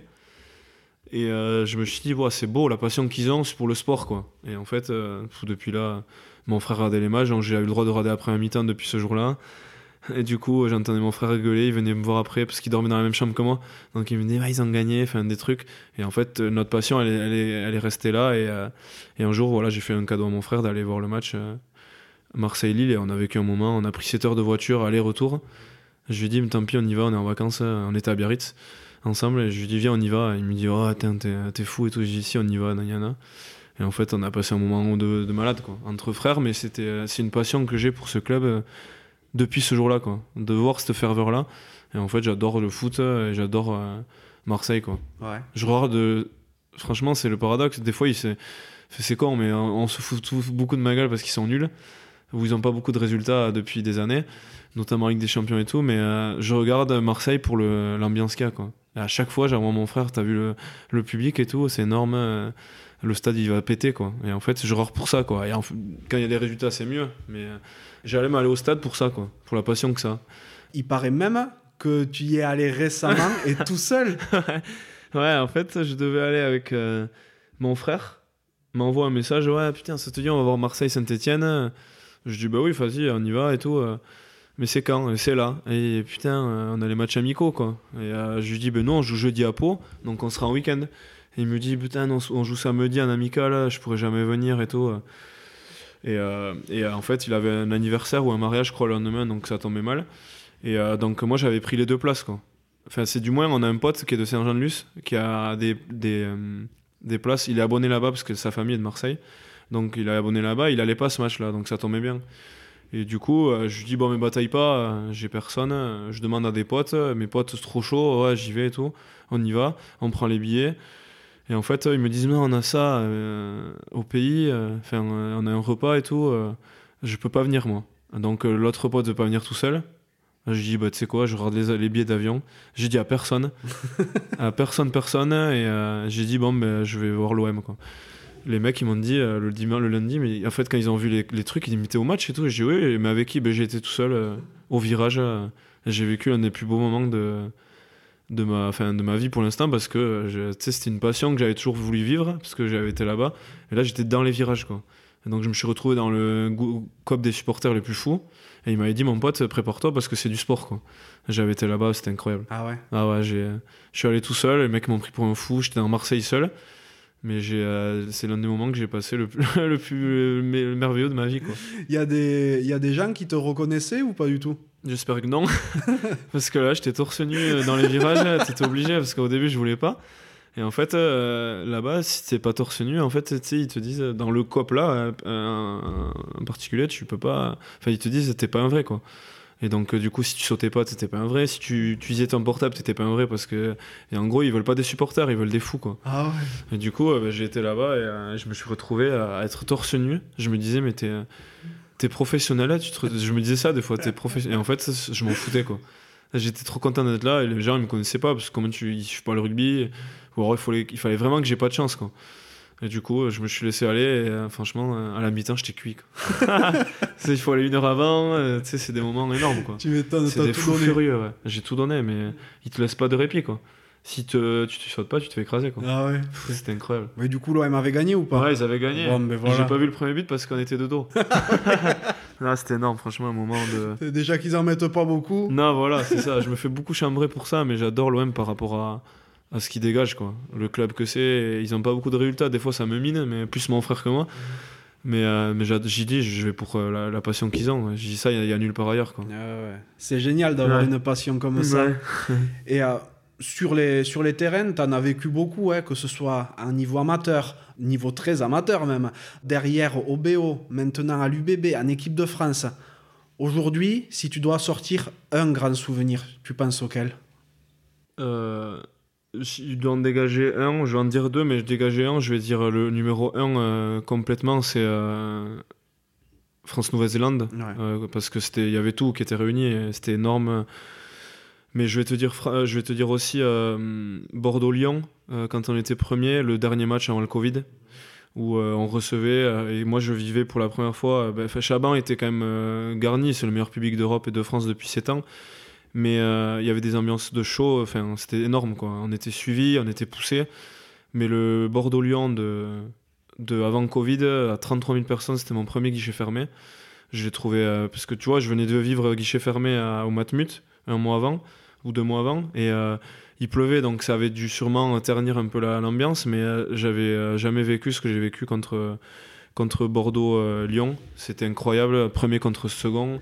On gagne avec bonus offensif sur un été Santi qui venait de vivre un moment un peu tragique avec avec la perte de sa fille euh, à un mois de naissance quoi. Du coup tragique et il marque cet essai. Enfin on a eu une force du groupe à ce moment-là qui c'est là qu'on a, découvert ce qu'était le groupe quoi. Et le public a été enfin j'ai eu une une, une remontée de, bonheur quand j'ai eu ce, match et cet essai du bonus je me rappelle j'avais ma mère et ma, cousine qui étaient venues et ils avaient dit mais on n'a jamais ressenti ça et c'est vrai que moi aussi sur le terrain hein. des fois je me mets à, re- à revoir la vidéo qu'on voit euh, souvent euh, sur euh, juste après l'essai du bonus il reste une minute et en fait tout Chaban est debout en train de il y a la vidéo elle sort beaucoup de temps en temps.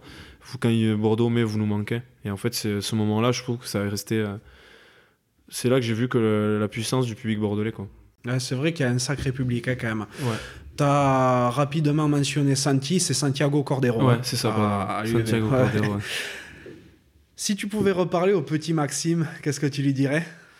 Bah, je dirais qu'il a fait euh, le chemin qu'il a fait quand même. C'est quand je, je, je, je suis jamais du genre à, retracer un peu euh, mon chemin. Je me suis pas permis de m'arrêter pour l'instant parce que ce que je vis c'est top et que euh, je c'est ce que je vis un peu. Je profite un peu de tout ce qu'on me donne. Donc je me suis jamais trop arrêté, même si là, bah, après la tournée d'équipe de France, euh, je me le suis permis un peu. Mais euh, mais voilà, c'est euh, c'est paradoxal parce que c'est pas la, la vie que j'avais forcément rêvé parce que c'était pas du tout ce que je- j'avais prévu au fond de moi. Mais, mais je suis content de vivre ça, de vivre tout ce que j'ai pu faire. Et, et le petit côté que j'avais dit bah, de vivre heureux avec ma famille, mes, mes copains et tout euh, à Saint-Pé, avec mon, petit, ma petite vie à Pénard, euh, ben, en fait, euh, de, le faire, de leur faire vivre ça en ce moment, bah, je me dis que voilà, le rêve, je le vis un peu comme ça maintenant, avant de vivre bah, plus tard, euh, après mon rugby, euh, ce que je veux vraiment. Mais, mais de leur faire vivre ça, c'est. euh, donc euh, je suis content d'avoir fait ce chemin et je me dis que je suis fier de, de, pouvoir, être, de pouvoir rendre fier ma famille et mes copains. Et ça, c'est. euh, c'est en, en ces temps un peu difficiles, c'est vrai que c'est des choses qui sont top euh, pour moi. Et euh, donc, ce que je peux dire, ça, c'est. Si je peux dire un truc par rapport au petit Maxime, c'est ça, quoi. T'as réussi euh, ce que peu ont forcément réussi, et en plus de ça, tu rends fier à tous tes petits proches, donc euh, donc c'est top, quoi. Mhm, C'est génial. Quels sont tes rêves aujourd'hui? Euh, mais mes rêves, c'est de, je vais te dire sportivement, c'est de, voilà, de, de gagner un titre euh, avec Bordeaux, avec ce groupe-là, parce qu'on a un groupe euh, formidable, donc euh, on est passé proche l'année dernière, même si le chemin est long, le plus dur c'est d'y repartir. Mais je dirais gagner un titre. J'ai ce petit coin aussi de Coupe du Monde en 2023. C'est pas quelque chose qui me qui me qui me boostait quand j'ai commencé pro, mais, voilà, de le fait d'intégrer et de d'avoir ma petite mission, comme je te dis, voilà, dans, dans le petit moment tout à l'heure, ben, c'est un petit, c'est un truc que je me fixe énormément.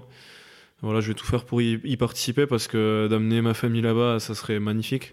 Donc euh, voilà, j'ai ce- ces rêves-là. Après, euh, euh, voilà, humainement, c'est d'avoir ce que j'ai eu, eu comme rêve depuis tout petit quoi voilà de, de fonder ma petite famille de, de profiter aussi avec ma, ma famille mes copains et j'aime beaucoup rentrer au pays pour pour euh, voilà passer des moments comme ça des repas de famille des trucs et euh, on a besoin de ça nous dans la famille et rien que de, de pouvoir vivre ça enfin ça sera le rêve avec le maximum de personnes possible. Donc euh, voilà si j'ai des rêves c'est ces trois là quoi. Tout simple mais euh, mais c'est des choses qui sont importantes quoi. Enfin, tout simple, jouer une Coupe du Monde de rugby. ouais. C'est une mission mais je vais essayer quoi Non, mais c'est génial parce que tu as des, t'as des rêves qui, pour le commun des mortels, pour certains peuvent paraître complètement fous, comme Ouais. jouer une Coupe du Monde de rugby. Mais à côté, tu es très terre à terre. Et quand je parle de terre, c'est au sens propre du Ouais. terme, pour le coup, où tu es très attaché à ton Pays basque, ou à ta Ouais. famille. Et, et vraiment, c'est, c'est ce qui t'anime, quoi. Ouais, je veux, leur- je veux un peu leur remercier de, de l'enfance qu'ils m'ont donnée, quoi. Parce qu'on n'a pas tous des enfances comme ça. Et euh, l'enfance qu'ils nous ont donnée, tous nos oncles et tantes, mes parents, euh, on pouvait pas rêver mieux. Voilà, si on pouvait faire euh, participer mon cousin euh, en haut, il, il vous le dirait, mais, mais c'est tout ce qu'on a vécu depuis tout petit, c'est incroyable. Donc, euh, je pouvais pas rêver mieux. Donc, le- les rendre fiers, il n'y a, y a- y a pas plus beau rêve, quoi. Donc, voilà, quoi. Ouais, ouais, bien sûr. T'es heureux aujourd'hui? Ouais, je suis heureux, ouais. Ouais. Je suis heureux de. J'ai eu des moments difficiles, comme je te disais, mais je suis heureux de, de ce que je suis et de ce que je vis. Il y a, il y a 3-4 ans, je t'aurais pas dit ça, mais euh, là, je suis heureux, ouais. Je suis heureux de... qu'on qu'on ait pu me faire vivre tout ça, quoi. Qu'est-ce que t'aimerais que les gens dont tu croises la route retiennent de toi? Bah, ce que je- j'aimerais, c'est voilà, je, je suis pas quelqu'un, je suis quelqu'un de- d'assez très réservé, très timide, donc euh, donc euh, je suis pas forcément euh, au premier abord euh, le mec qui vient directement voir, mais mais à chaque fois j'essaie de laisser une trace de moi qui qui marque les gens quoi. Voilà, par ma, je suis assez gentil comme personne, je, je suis pas quelqu'un de méchant, j'aime pas forcément le conflit, donc j'essaie de voilà de, de donner une trace. de donner une trace assez favorable pour moi. Donc euh, voilà, j'essaie de, de donner une personne de moi qui est, assez naturelle, qui est, qui est vraie. Je dis souvent ce que je pense, même si des fois ça fait pas plaisir. Mais, euh, mais je dis souvent ce que je pense et je- j'essaie d'être honnête. En tout cas, je triche pas avec euh, l'amitié, avec euh, voilà, avec l'amour et tout que je peux donner aux gens. Donc voilà, si quand je rentre dans des, quand on me donne beaucoup, je donne énormément. Donc j'essaie d'avoir cette image là, quoi, de quelqu'un de très simple, quoi. Mais ça se ressent vraiment. Mhm. Franchement, Ah, ça se gentil. ressent. Tu sais que le podcast s'appelle La Cravate. Ouais. À quoi voudrais-tu mettre une cravate? Pff, Une cravate, je dirais ben, ce côté humain euh, dans le sportif euh, qui des fois se perd un petit peu. J'ai toujours euh, la surprise de, de me dire que des fois, pourquoi un mec qui s'en va je signe ailleurs pourquoi il joue plus dans un club Pourquoi C'est un peu ce qu'on a vécu à Biarritz, mais pourquoi on le fait du jour au lendemain, on, on lui fait plus confiance alors que pendant trois ans, par exemple, on l'a fait confiance. L'humain, je trouve que dans le rugby, il, s'est des fois un petit peu perdu et c'est vrai que ça, c'est bien quand on le retrouve, comme moi j'ai pu le retrouver à Bordeaux dans des clubs. euh, c'est des trucs que j'adore euh, quand euh, voilà il y a des, des, au revoir dans les quand il y a des fins de carrière des choses comme ça et, c'est vrai que ça j'ai toujours du mal à comprendre quand, quand on, fait des, petites stigmatisations sur ça, sachant que le joueur, pour lui, il part pas parce que des fois, enfin, tout le monde a ses circonstances. Donc voilà, c'est des, petits trucs comme ça, quoi, de ne pas perdre l'humain qu'il y, qu'il y a dans le rugby parce que c'est ce qui fait un peu la force du sport et qu'on est en train de retrouver un petit peu euh, petit à petit. Donc voilà, trouver, euh, trouver ce juste milieu parce que euh, on sait qu'on est de passage dans chaque club, mais il y a des façons de faire aussi. Il y a y a, toutes sortes de choses comme ça qui. Et moi, j'ai voilà, toujours vécu des choses, voilà, des des petits trucs quand les entraîneurs sont, sont limogés ou des joueurs quand ils sont au dernier moment prévenus qu'ils vont pas être gardés. C'est des choses comme ça qui pour moi sont toujours terribles à voir parce que euh, les joueurs, nous, on sait très bien quand on signe un contrat que au bout de la deuxième année, on peut euh, ben, se retrouver sur le carreau. Donc ça, on l'accepte, mais il faut juste être euh, un petit peu honnête par rapport à ça. Et c'est des petits trucs des fois que j'ai pas forcément trouvé euh, partout où je suis passé et, et qui me qui un peu, surtout quand tu parles avec les gens qui sont concernés. Donc voilà, c'est une petite cravate par rapport à ça. Il y a rien de, de méchant, mais c'est des petits trucs. euh, C'est peut-être mon côté un peu trop gentil qui. Ouais, c'est vrai que l'humain ressort Ouais, beaucoup, voilà. coup, Mais ouais. c'est des trucs qui, ouais, qui m'a toujours un peu, euh, qui m'a toujours un peu attristé parce que euh, tu derrière tu laisses des familles ou des choses qui sont pas négligeables et qui, qui rendent triste la personne. Donc, euh, donc voilà. Qu'est-ce que tu aimerais que j'invite sur un prochain podcast? Euh, que t'invites, ouais, j'aurais dit mon frère, mon, mon grand frère, parce que au vu de la carrière qu'il a, qu'il a eue, euh, pas forcément lui aussi mis en avant depuis qu'il joue au rugby, mais quand je vois les années qu'il a eu à Mont-de-Marsan, euh, même à Biarritz, euh, le bien qu'il a fait et puis l'impact qu'il a auprès des supporters quand moi je rentre voir des matchs à Biarritz. et puis voilà pour tout ce qu'il a fait pour moi. j'aimerais bien qu'il. c'est pas quelqu'un qui parle beaucoup donc. donc j'aimerais bien ouais, qu'il participe à ça. Après voilà, c'est quelqu'un qui, qui est très réservé, mais qui a beaucoup à donner. Enfin, en tout cas, moi, tout ce qu'il me donne, tout ce qu'on parle de ça, il est quelqu'un de très, très intelligent. Donc, j'aimerais beaucoup voilà, savoir un peu ce qui. J'aimerais beaucoup qu'il parle un peu de lui parce que c'est quelqu'un qui mérite d'être mis en avant. Donc, euh, donc voilà, surtout qu'il approche de sa fin de carrière. Donc, euh, c'est, euh, ça serait un bel au revoir de, de faire un petit truc comme ça. Donc, c'est, non, franchement, mon frère, ouais. Bon, ben, avec, euh, avec grand plaisir, je vais, le, je vais le contacter à ce propos. Et tu dis qu'il est, euh, qu'il est réservé, tout ça, tout ça. Euh, sur le papier, tu es réservé aussi. Oui. Et tu as vu depuis quand on enregistre Je suis désolé. je suis désolé, mais après, quand je parle, j'ai un moulin. Je pense que je tiens ça de mon père parce qu'il fait que parler, mais, mais je suis en moulin après. Mais après, je, je, suis pas quelqu'un qui parle énormément, donc quand j'ai l'opportunité de le faire, surtout avec toi, avec voilà, j'adore ce que tu fais, les confiances que j'ai en toi, bah, je me dis, voilà, des fois, il faut peut-être se livrer un peu pour qu'on connaisse un peu la personne et euh, c'était le moment de le faire. Euh, je ne vais pas le faire sur les médias euh, généralement. Alors là, c'était le moment de le faire assez sympathique, donc eh ben, je t'en remercie. Je le prends comme un honneur. Merci beaucoup. Je t'en remercie. Eh bien, Maxime, notre échange touche à sa fin. Euh, c'était vraiment top. J'ai passé un super moment à ta compagnie. Ouais, merci beaucoup à toi. Bah, avec plaisir. Et pour tout te dire, tu vois, je craignais un peu, enfin, craignais, c'est un bien grand mot, mais que tu aies une euh, communication un petit peu bridée. Tu vois, parce que euh, ben, en ce moment, tu es, vraiment mise en avant ben, par l'équipe de France, tout ça. Et je me suis dit, peut-être qu'il va il va pas trop oser parler, tout ça. Et j'ai été euh, très agréablement surpris de la manière dont, euh, dont tu t'es livré, dont, euh, dont, on a discuté ensemble. Donc c'était vraiment, vraiment super. Et ben, il me reste quelque chose à te souhaiter. Donc vraiment, ben, continue à t'éclater en club, à, à, vivre la vie que t'aimes, être heureux comme, comme tu sembles l'être actuellement.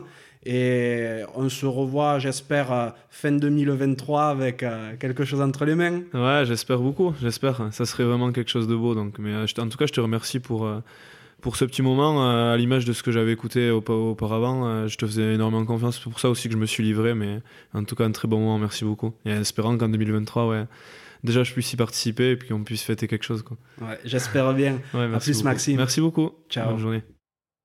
Merci d'être encore là et d'avoir écouté cet épisode jusqu'au bout. J'espère sincèrement qu'il vous a plu.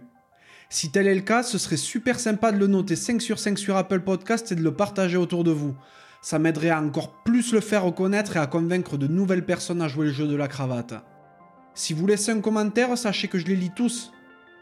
Aussi, si vous pensez que la cravate mérite d'être soutenue, vous pouvez faire un don en suivant le lien qui est dans la description de l'épisode. Pour me contacter, vous pourrez me trouver sur LinkedIn ou Instagram en recherchant Johan Zuckmeyer. Vous pourrez aussi facilement trouver le podcast sur Facebook et Instagram. A bientôt pour un nouvel épisode de La Cravate.